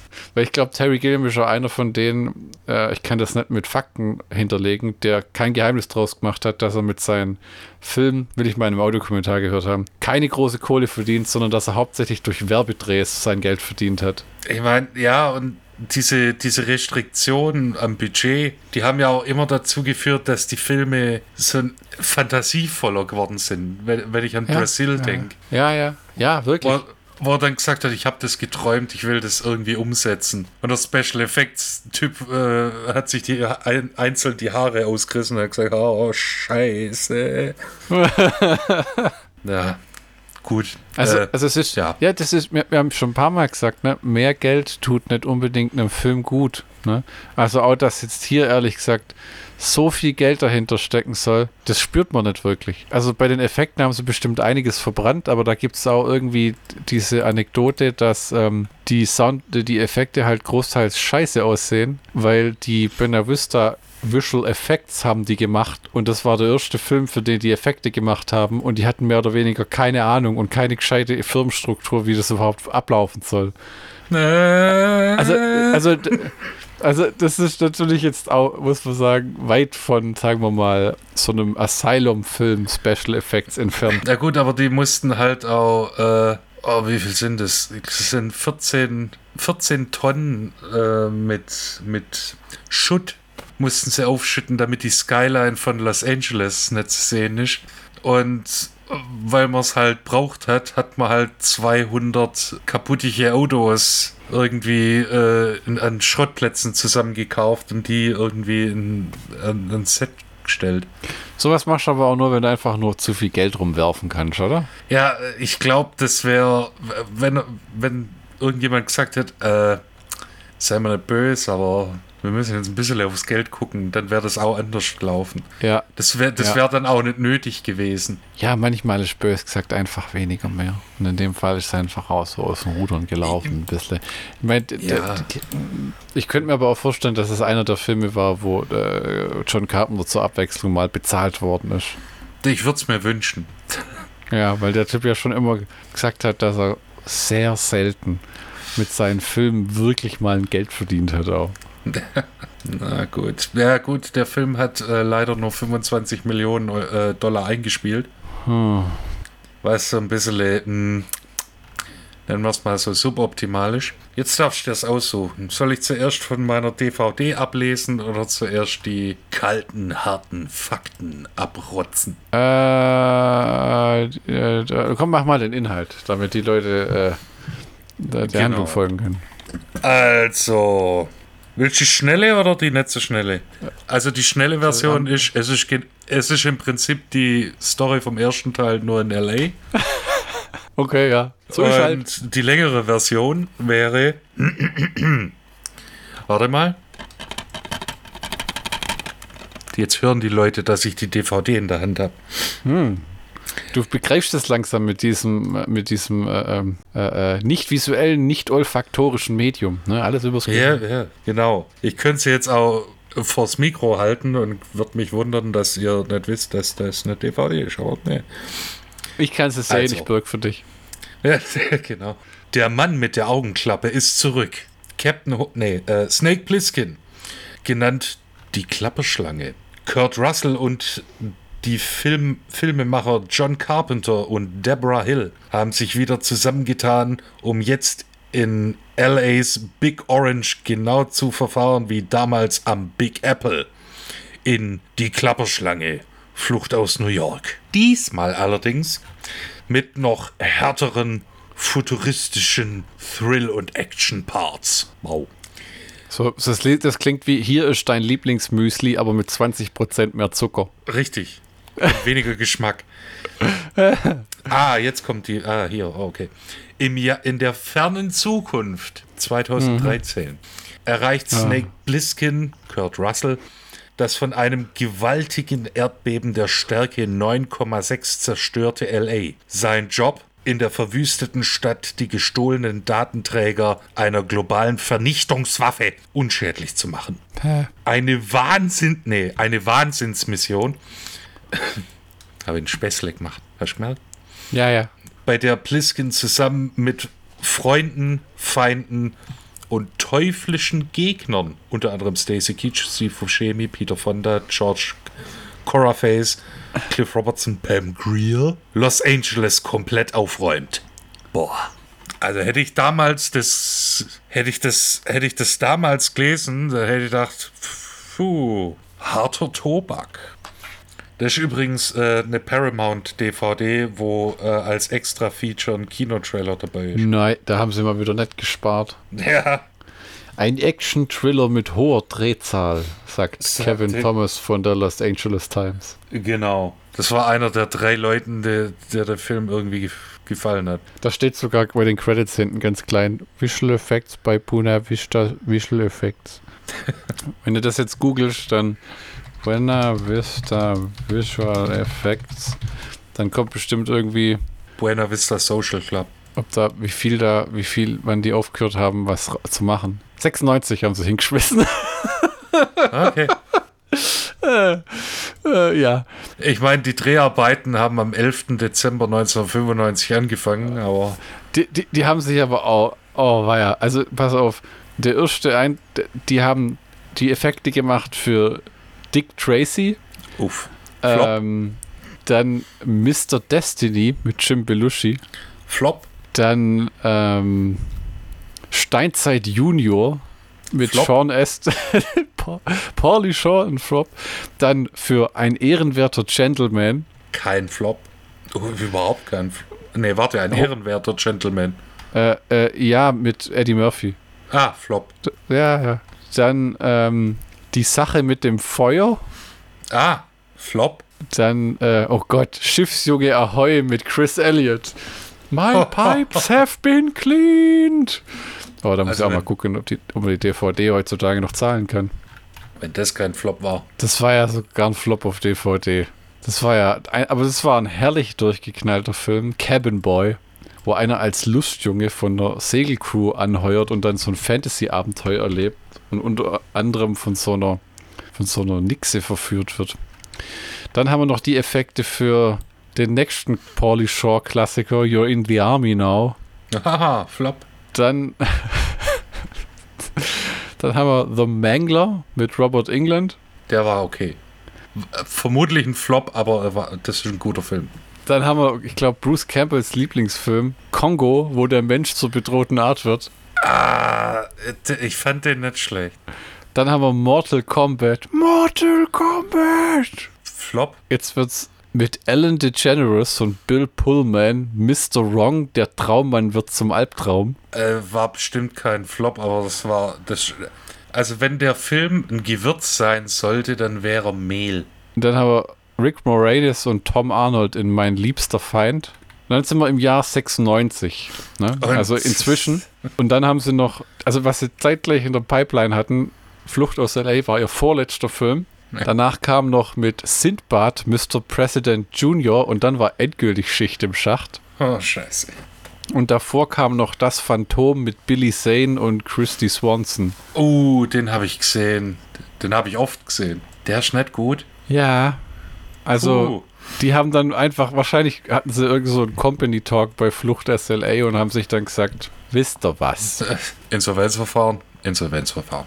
Ja, wir haben es probiert, es hat nicht geklappt. Wir stellen keine großen Fragen. Macht die Hütte zu, verkauft ja. ab, was nur einer haben will. Schickt, den, ja, schickt die Leute heim. Ihr wisst ja, freitags und so. Äh. Oh, ja. Ja, gut, dann. Äh, weißt, ich hab, ich, ich, hab, ja, ja, äh, ich quatsche nur mal dazwischen. Ich verstehe halt nicht. Ich habe das Gefühl, John Carpenter hat CGI eingebaut in den Film, dass es nicht gebraucht hätte. Und zum Beispiel dieser, dieser U-Boot-Pod, in dem der rumfährt, der ist komplett CGI. Warum? Ja, und er hat 150 verschiedene Computereinstellungen gebraucht. Das sieht so grottenscheiße aus, wenn dieser echte Kurt Russell in diesem offensichtlichen Greenscreen-Ding immer sich reinlegt, weil sie einfach überhaupt nicht wussten, wie sie die Oberfläche äh, darstellen sollten. Die, die war einfach scheiße, die Oberfläche von dem Ding. War die scheiße oder war die für äh, Anfang 96 gar nicht mal so schlecht? Das ist wahrscheinlich korrekt. Ja, du hast recht, ich bin zu harsch. Da draußen heulen schon ein paar so. Ich habe da damals zur Zeit gearbeitet. Ich habe meine Kinder nicht aufwachsen sehen, weil ich das U-Boot animiert habe. Ja. Ja. Also, wobei vieles schlechtes CGI hat irgendwann seinen Charme. Schlecht im Sinne von, es kann ja nicht alles aussehen wie Herr der Ringe. Das ist zum Beispiel, finde ich, ein CGI, das gut gealtert ist. Auch wenn man ja, mal inzwischen ja, ja. Äh, äh, in den Vergleichen sieht, dass es halt damals noch nicht so hochauflösend war wie heute. Ja? Während ich heute zum Beispiel finde, dass gutes CGI halt einfach nur aussieht wie perfekte Computergrafik. Also, dass das echte Spruch ich mir auch nicht erzählen. Da haben sie ja eh lang aufgegeben. Ne? Manchmal geht es um in der Szenerie, aber ob jetzt Thor, Love and Thunder realistisch aussieht, das fragt sich ja überhaupt gar keiner. Ich habe mal einen biologischen Dokumentarfilm gesehen, der hieß so ähnlich. da haben sie Natalie Portman für den vierten Thor-Film zurückgeholt. Du kannst behaupten, noch gar keinen gesehen zu haben, oder? Ich kann von mir behaupten, die äh, Marvel-Filme, die ich gesehen habe, kann ich an einer Hand abzählen. Lass mich raten, einer davon war der Punisher mit Dolph Lundgren. Ja. Und du wirst lachen. Der zwei, einer davon war auch äh, der Punisher ohne Dolph Lundgren. Ah, und dann wahrscheinlich noch die Spider-Man-Filme, oder? Von Sam Raimi. Nee, äh, Iron Man 1. Ah ja, okay. Na, hast gesagt, alles klar, ich sehe, wo das hinführt, danke und tschüss. Richtig. Und ich war ein bisschen, und es hat ein bisschen in mein Herz geblutet, als ich gemerkt habe, dass V wie Vendetta auch eine Comic-Verfilmung war. Weil das oh, habe ich damals okay. nicht gewusst. Oh Gott. So wie wenn man, wenn man rausfindet, dass der Typ aus dem ersten Star Trek-Film ein Kinderschänder war. Weiß nicht mehr, wie er heißt. Ach so, äh, ja, ich weiß, wenn du meinst, äh, Seventh Heaven. Äh, ja, den Typ, äh, warte, Google wird doch. Eine himmlische Familie. Der Typ, der hat irgendwann einfach gesagt, ich setze mich zur Ruhe und außerdem bin ich pädophil. Ciao. Ciao. Wo ist er, wo ist er? Stephen Collins. Hat doch seither nicht mehr gearbeitet irgendwie. Ah, komisch. Ja. Gut, der Mann ist auch äh, sieben, Baujahr 47, der hat sein Geld verdient. Ja. Allein mit 242 eine himmlische Familie folgen. Das kennt wahrscheinlich auch keine Sau mehr, eine himmlische Familie, oder? Nee, das lief damals das lief, Fox, das weiß ich noch. Und äh, Jessica Biel hatte da, äh, da mit ihrem Durchbruch. Ja, genau, die sie dann irgendwann aus der Serie rausgeschrieben haben. Und Catherine Hicks, genau, die ja auch später in einem Star Trek-Film war. I don't know. Ja, die war in dem Teil, wo sie den Wal besorgen müssen. so, zurück in die Gegenwart. ja. Harold und Kum, nee, Star Trek, ja, ja. Ja, ja, ja. Es ist schon so ein bisschen ähm, immer noch genauso strange wie da, wo es rauskam, wenn du mich fragst. Hey, Alter, wo ist mein Blauwal? Das Geile war ja, der Plot von dem Film ist, wir müssen einen Wal besorgen. Und wir reisen dazu in die 80er. Wahrscheinlich, weil Paramount gesagt hat, Leute, es ist einfach zu teuer. Die gigantischen Sets, die Effekte. Und was, wenn wir so eine Gegenwart machen? Hä? Ja, wir müssen, wir fliegen einmal um die Sonne, weil wir einen Wal holen müssen. Wofür denn der Wal? Ja, keine Ahnung. Irgendjemand braucht einen Wal. Der Punkt ist, wir sind in der, in der Gegenwart. Das ist ja echt so am Ende. Der Wal redet mit der Sonde. Dann fliegt die weg und dann so, ja, Mission accomplished. Ja.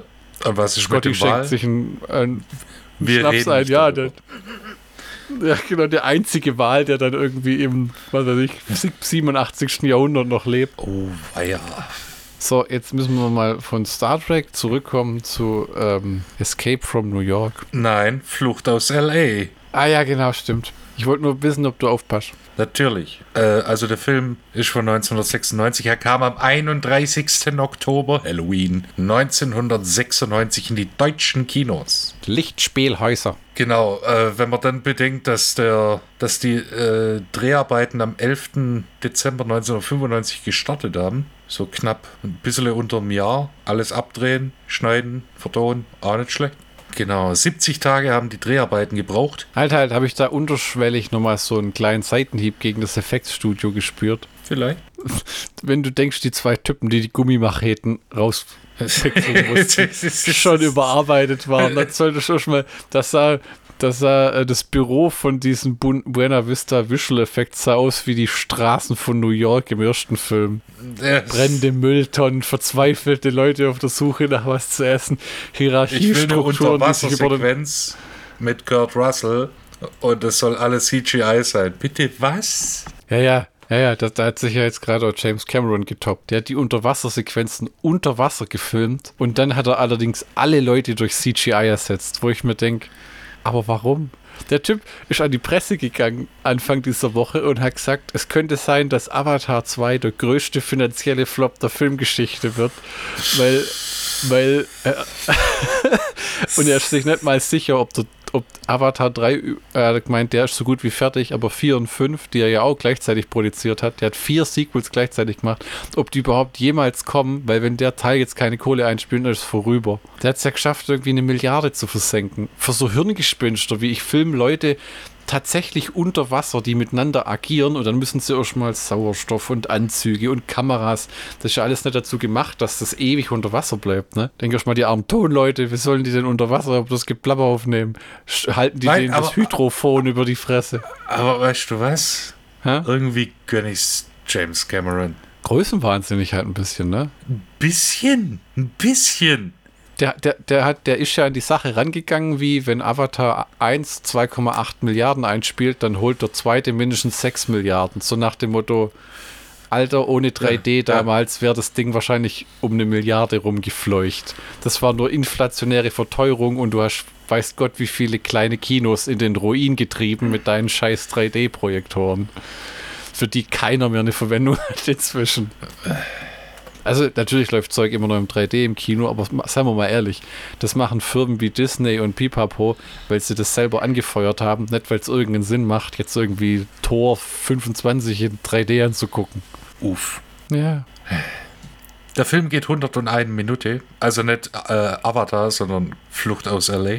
Hat eine äh, schnieke FSK 16 Freigabe, finde ich gerechtfertigt. Regie John Carpenter, Drehbuch John Carpenter, Deborah Hill, Kurt Russell. Produktion Deborah Hill, Kurt Russell. Musik Shirley Walker, einer der äh, wenigen Filme, wo der John Carpenter Soundtrack nicht wirklich im Vordergrund ist. Dafür gab es dann, äh, es, war, es waren die scheiß 90er, also muss ein Heavy Metal Soundtrack her mit äh, Industrial äh, Gewand. Da auf dem Soundtrack haben wir dann so lustige Bands wie Stepping Westward, Tool, White Zombies, äh, White Zombie, Entschuldigung, äh, was witzig ist, weil Rob Zombie hat ja dann Halloween gemacht. das ist alles connected, man. Überall sind ja, Spielungen ja. und Verbindungen. Und was, was ich halt auch klasse finde, wenn ich das hier weiterlese, Butthole Surfers, die ja eh Huhuhu. Oh boy. Äh, sehr schräge Musik machen stellenweise. Tori Amos, wo, ich dachte,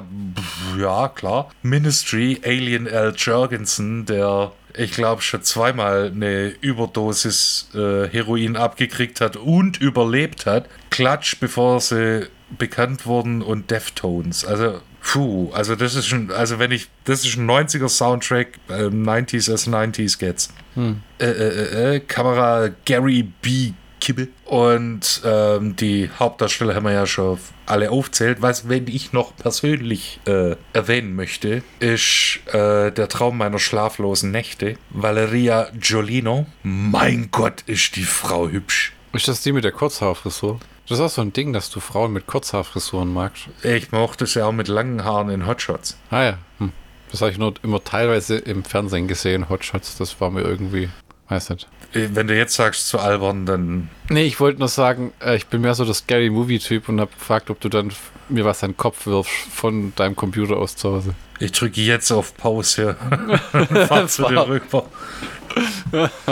nee, ähm, ehrlich gesagt, wahrscheinlich würde ich es gut finden, wenn ich es mal ganz angucken würde. Ist ja nichts anderes als nackte Kanone oder alles. Ja, im Prinzip. Oder äh, eher Mafia, eine Nudel macht keine Spaghetti, weil ah, genau. eher oh. äh, Jim Abrams Film ist. Die, die, die, die DVD kannst du auch inzwischen, äh, also wenn du die äh, noch hast, da kannst du mal eine Immobilie gegenhalten. Äh, gut, eine scheiß Immobilie, aber immerhin eine Immobilie. Wir reden schon von so einer richtig guten alten Scheune, nicht so einer schäbigen. Hallo, äh, ich bin ja Großgrundbesitzer, ich habe Ländereien in England. Ja, ja, ja, du, du, du hast Duke of Schnödelwitz oder was? Ich, ich bin ein Lord of Glencoe, okay? Kein Scheiß übrigens. Ja, und äh, bei mir auch kein Scheiß. Einer will 60 Euro für die Mafia. Eine Nudel macht doch keine Spaghetti-DVD im Ebay und 50 in Ebay Kleinanzeigen. Junger Vater. Oh, damn, Alter. So also gut war der Film nicht. Nee, wirklich nicht. Das war auch ein, so eine Spätgeburt auch von den Zuckers, glaube ich. Nee, die Zuckers waren da gar nicht. Nee, nee, das Echt? war nur Abrams. Ah, okay. Und nicht JJ, sondern Jim. Nee. Ähm, ja. Aber die Story von, das haben ja auch viele Leute bemängelt, dass die Story schon hart ähnlich ist wie ähm, die Klapperschlange. Es ist aber auch so, sobald du dich von dem Formular entfernt hättest, von ja, er wird unter Zeit, ja, ja, er wird unter Zeitdruck gesetzt, wird irgendwo reingeschickt. Du kannst ja jetzt schlecht so eine Art Road-Movie da draus machen, wo der einfach der durch die Gegend fährt und über sein Leben weil, sinniert. Weil der ganze Gag vom ersten Film war ja der Snake Plissken-Charakter und dieses. Es macht eigentlich auch keinen Sinn, dass die den von irgendwo wieder dahin karren. Ja. ja. Wir müssen also, nochmal dahin. Oh. Ja, das, was ist der, was soll er eigentlich machen? Diesmal soll er alle umbringen? Die Tochter äh, soll er umbringen? Ja, diesmal muss er eine Blackbox finden mit äh, irgendwelchen Minidiscs, äh, die Satellitenzugang haben und Scheißdreck Massenvernichtungswaffen und wenn er gerade dabei ist, gucken, ob ein Mitglied des Rettungsteams vorher, das vorher da, dort gelandet ist, ob der noch lebt. Spoiler-Alarm, nope. Okay. Und äh, wenn er auch gerade dabei ist, die Tochter des Präsidenten, die diese Blackbox entwendet hat und äh, eine Revolution ausrufen äh, ja, ja. möchte, die dann gleich abknallen, weil der Präsident der Vereinigten Staaten in diesem Film ist, gewillt, das Opfer zu bringen. Ja, ja, und äh, dann äh, am Ende fliegt doch seine Tochter selber auf den elektrischen Stuhl. Was der, der Film hat interessante Visuals, diese lange Kamerafahrt, wie Kurt Russell diesen Weg runter begleitet wird, wo die Leute ankommen, wenn sie dann ja, nach LA. LA geschickt verschickt werden, das vom Festland getrennt wurde, aus den USA abgetrennt wurde. Und wenn du da in Ungnaden fällst, verlierst du deine USA-Staatsbürgerschaft und kommst ins äh, Idioten Island. Und da gibt es so eine Art, kein Flughafen, aber wo die darüber verschifft werden. So, so ein und, Terminal. So ein Terminal. Und wenn du keinen Bock hast, da ewig zu leben, kannst du dich einfach auch nur auf Staatskosten grillen lassen. Genau, wenn du deine, wenn du deine Taten bereust, dann ja. kannst du dich vorher äh, auf einen elektrischen Stuhl hocken. Und das Tolle finde ich auch an John Carpenter, keine zwei Meter neben dem elektrischen Stuhl sind kauernde Kinder. Ja, ja, warum nicht? Ja, einfach, das erhebt den Realismus so, äh, äh wie echte Lager halt sind. Ja, das sind ja. ja. nicht nur Männer und Frauen, sondern halt auch Kinder. Ja. Nicht, dass ich das toll finde oder so. Im, Im, Film selber kommt ja kein Kind zu Schaden. Ähm, ich glaube, man sieht auch keine dann dort mehr. Ne?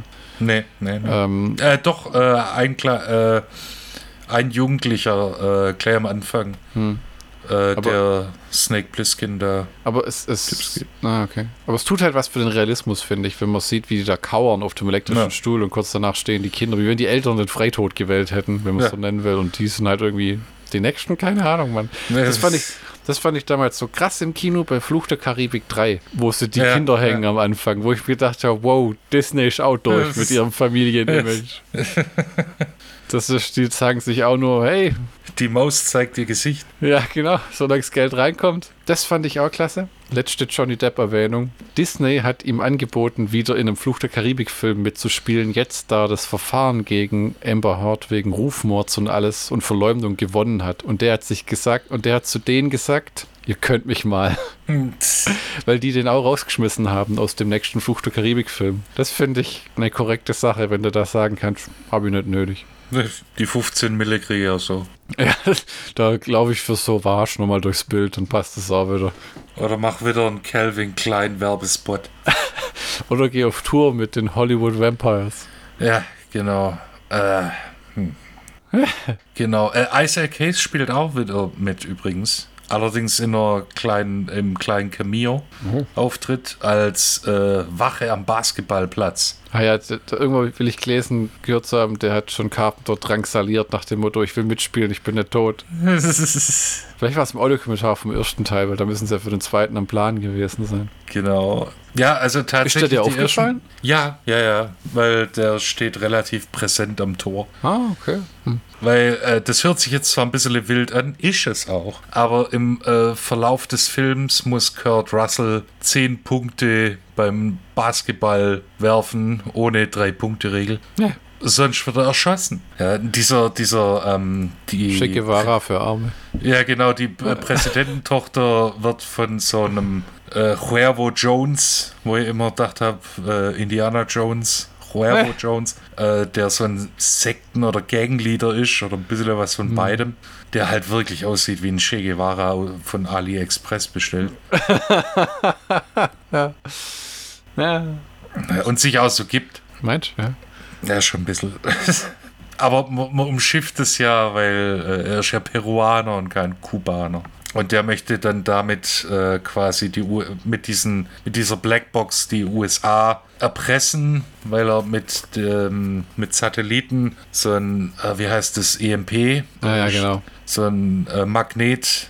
Electromagnetic Impulse. Genau. Alles, äh, alles, wie funktioniert das? Habe ich nie nachgeguckt. Irgendwie alle, der ganze Strom geht flöten und alles ja, Elektronische wird gebraten. Also genau. Strom geht nicht flöten, aber alles Elektronische. Frittiert. Ja, frittiert, genau. Alle Platinen gehen putti. Genau.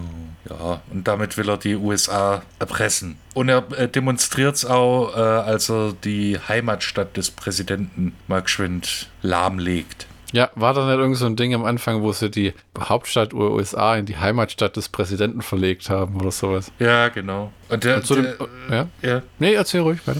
Dieser Cliff Robertson, der den Präsident spielt, der hat auch gesagt, er hat seine Performance an diese Tele-Evangelisten äh, im, äh, im US-amerikanischen Fernsehen angelehnt. Und tatsächlich, ja, das ist so eine richtige, dem, der Figur wünschst du einfach alles Schlechte dieser Welt. Ja, es ist aber, ich finde trotzdem ein ganz anderer Präsident als der Donald Pleasance im ersten. Ja, das auf alle Fälle. Der Cliff Robertson macht eine gute Figur, aber ich finde, er hat nicht dieses Charisma von dem Donald Pleasance. Der hat ja, einfach immer schon so eine Ausstrahlung. Ja, ja, das war. Hm. Ein religiöser Fanatiker und Arsch. Ja, Hätte so, so wie Ed Harris ganz oft auch ein Arschloch spielt. Ja, gut, man kann Karrieren draus machen, ja. Und am Ende kommt es ja tatsächlich zu diesem EMP, ne? Ich glaube, äh, Kurt Russell leitet den ein. Genau, der, der setzt dann alles zurück auf Null. Welcome to the Stone Age. Oh, das stand witzig. Ja, uh, welcome to. Ja, doch so, ungefähr sowas. Ich glaube sogar, er sagt Humanity, aber ich habe nicht Ja, welcome to Humanity, genau. Und es ist dann interessant, weil dieses. Er wird in diesen von zwei Staatsbeamten begleitet und der versucht die die ganze Zeit irgendwie platt zu machen. Hm. Oder zuerst sind sie äh, Hologramme. Ja. Weil das im Jahr 2013 halt so ist. Hm. War, war, ja. sein, gewesen sein wird. Ja, genau. Und äh, dann, nee, nee, wir sind Pro, äh, Hologramme, wir sind nicht so blöd. Hm. Dann geben sie ihm Waffen. Ja. Wo ich dann dachte habe, oh, oh, oh. Nee, Quatsch, vorher infizieren sie ihn noch mit dem Virus. Ja, wo er noch, dann, noch war es gar kein Virus, ne? War es nur so ein. Es war ein Virus, aber halt eine Erkältung. Ja, so ver verwässerte Grippe. Ja, genau. Cool. Nee.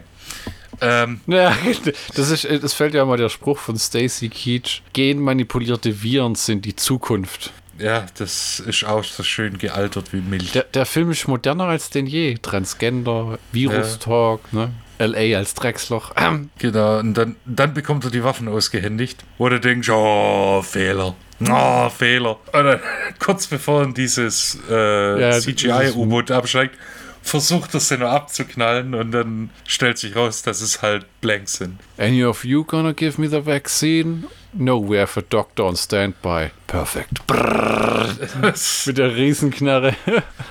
Genau, da sind halt nur Platzpatronen drin. Ah, das Im ersten Magazin, ne? Und das erste, was er macht, ist, er lädt unten erstmal richtige Patronen in die Knarre, sobald er die Leiter runtergeklettert ist. Genau, weil das CGI, ich hätte dem CGI-U-Boot äh, auch nicht getraut. Ja, ich finde auch schön, wie er die Waffe am Henkel nimmt. Diese Era 15-Dinger haben immer Henkel. Ja. Und das Tolle ist, am Ende verarscht er dann die äh, Bösewichte. Hm, der Auftragsgeber, die ihn da reingezogen haben. Genau, und die ihn äh, böse verarscht haben. Die verarscht er dann auch mit diesem Hologramm, wo dann rauskommt, ja, zuerst dieses okay, hey, ich habe die Fernbedienung. Moment mal, ich glaube, die Tochter hat die Fernbedienung. Und dann ist das the, the Old Switcheroo, wo dann Steve Buscemi, der so ein Tourguide spielt, hm, mit, fragwürdig, mit ja. fragwürdigen moralischen Vorstellungen. Im Grunde genommen ist einfach der Cabin. Nur ja, ja. haben sie sich gedacht, was, wenn der den hintergeht, Mann? Ja, genau. Und da verarscht er die dann und setzt, äh, setzt dann die ganze Welt auf Null zurück. Robert Rodriguez hat mal gesagt, er wurde beeinflusst von John Carpenters Soundtracks. Und ich habe das Gefühl, bei dem Soundtrack wurde John Carpenter von Robert Rodriguez beeinflusst, weil der Film, der Soundtrack ist rockiger. Ja. Und das war ja was, was vor allem Robert Rodriguez, der viel mit Gitarren seine Soundtracks äh, äh gemacht hat. Ne? Ja, ja, ja muss deprimierend sein, wenn du da irgendwie in den 90ern Flop um Flop produziert hast und dann schreibst wieder den Soundtrack und denkst, Alter, warum tue ich mir das alles nur an? Weißt du was, ich kenne da einen, ich kenne da den jungen Robert Zombie. Das scheint ein lieber Junge zu sein. Den lasse ich mal äh, einen Song zum, für den Soundtrack machen. Aber ich muss nochmal sagen, ich verzeihe John Carpenter nicht, ja. dass er Valeria Giolino einfach mal so kurz einführt und dann wieder genauso schnell wieder ausführt mit einer Kugel. Sie hätte mehr Screentime gebraucht, hm. meiner Meinung nach. Hm. Das verzeihe ich dem Herrn Carpenter nicht. Ah. Äh, Fun Fact noch zum Soundtrack. Dieser äh, White Zombie Song wurde extra für den Film geschrieben und aufgenommen, taucht aber nicht auf dem Soundtrack-Album auf. Ah, bestimmt eine rechte Geschichte, oder? Keine Ahnung. Allzu lang dürfte es ähm, äh, White Zombie danach ja auch nicht mehr gegeben haben, oder? Nee, ich glaube 98 kam schon das erste Rob Zombie Solo-Album. Ja, ja. Hm. Die waren da bestimmt, das war vielleicht auch eine von den ihren letzten Studioaufnahmen oder so, ja, wenn das genau ich, anguckt. Das kann ich mir gut vorstellen. Ja, 98 haben sie sich aufgelöst. Soll ich schon zum Schlockbusters-Count kommen? Äh, lass mich mal überlegen. Äh, hier Che Guevara für Arme, äh, EMP, äh, Steve Buscemi, Cabby aber zwielichtig, Pam Greer als Transvestit, Bruce Campbell als Generalchirurg von Beverly Hills. Ein Carradine-Bruder als Skinhead. Ja, gönnt man eigentlich. Ah, das ist klar. Der Schlockbusters-Count von Flucht aus L.A. Wir haben John Carpenter an der Regie, Kurt Russell vor der Kamera, zusammen mit Stacey Keach, Steve Buscemi, Peter Fonda, Cliff Robertson und äh, deiner Dame äh, Valeria Giolino. Ja, genau. Äh, wir haben einen tollen Soundtrack, wir haben einen wesentlich actionlastigeren Film, ein, äh, eine Fortsetzung, äh, nicht, also ein Reboot oder Remake ist beim besten Willen bei mir nicht. Ähm, nee. Ein weniger charismatischen Bösewicht, der eher wie ein äh, jugendlicher Trottel wirkt auf mich, ehrlich gesagt. Da hat äh, Isaac Hayes mehr hergegeben. d, d, also ich würde auch dem Film zweifelsohne den Klassikerstatus äh, zusprechen. Ja. Ob man die jetzt so hintereinander weggucken kann, weiß ich nicht. Die Stimmung ist so unterschiedlich. Der zweite ist irgendwie so leichter, finde ich. Der, der ist ja, bunter, der ja. ist fröhlicher. Der, ja, das spielt auch alles bei Nacht, aber da ist einfach viel, viel heller. Ne? Beim ersten mussten sie ja diese spezielle Panavision-Linse einsetzen, damit die überhaupt bei so wenig Lichtverhältnissen überhaupt was drehen konnten. Aber in dem, äh, bei dem zweiten ähm, wirkt einfach wie ein quietschvergnügter Film. Wie ein quietschvergnügterer Film. Oh, schau kein toller Satz, aber äh, ja. Äh, ja. man muss halt überstehen, wie Peter Fonda und Kurt Russell mit auf einer CGI-Welle. Äh, ähm, da, da, durch L.A., ja, genau. Ein Peter Fonda, der auch, muss man sagen, außer jeder Form war. Ne? Der Typ war ja in keiner Verfassung, eigentlich in einem Film mitzuspielen. Der sah ja aus, wie wenn sie den vom Sofa gezogen haben. Ja, sah so aus. weil, ich, weil ich erinnere mich nur an Blutiger Pfad Gottes 2, da war der Typ echt wieder top in Ordnung. Da ist er, glaube ich, dann kurz danach gestorben, leider. Ja, Krebs war es, glaube ich. Oh Gott. Hm. Ja. Damit äh, beschreiten wir das Ende unserer dritten John Carpenter-Folge. Ah, ja. auch schon wieder vorbei. Als nächstes kommt ein äh, David Lynch-Film zum ersten Mal. Uh, zwar, wir werden ja, arzi-fazi.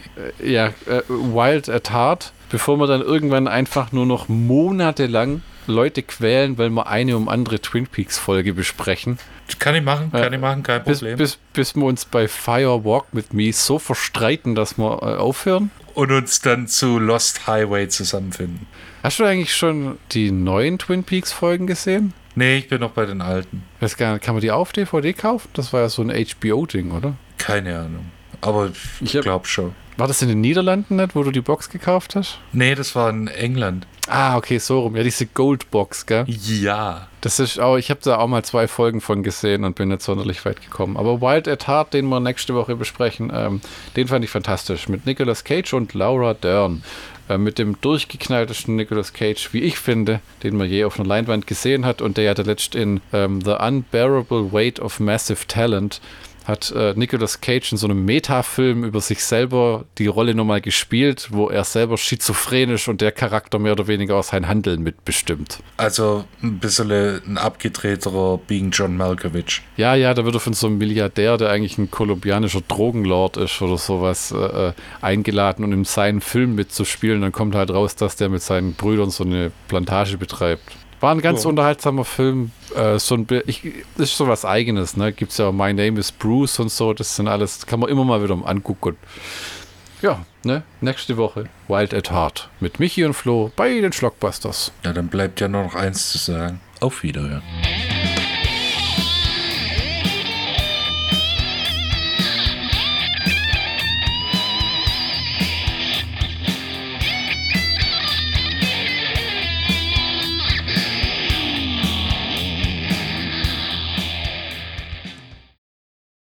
Ba, ba, ba, ba, ba, ba, ba, ba, ba, ba, Ja. Schluss, oder?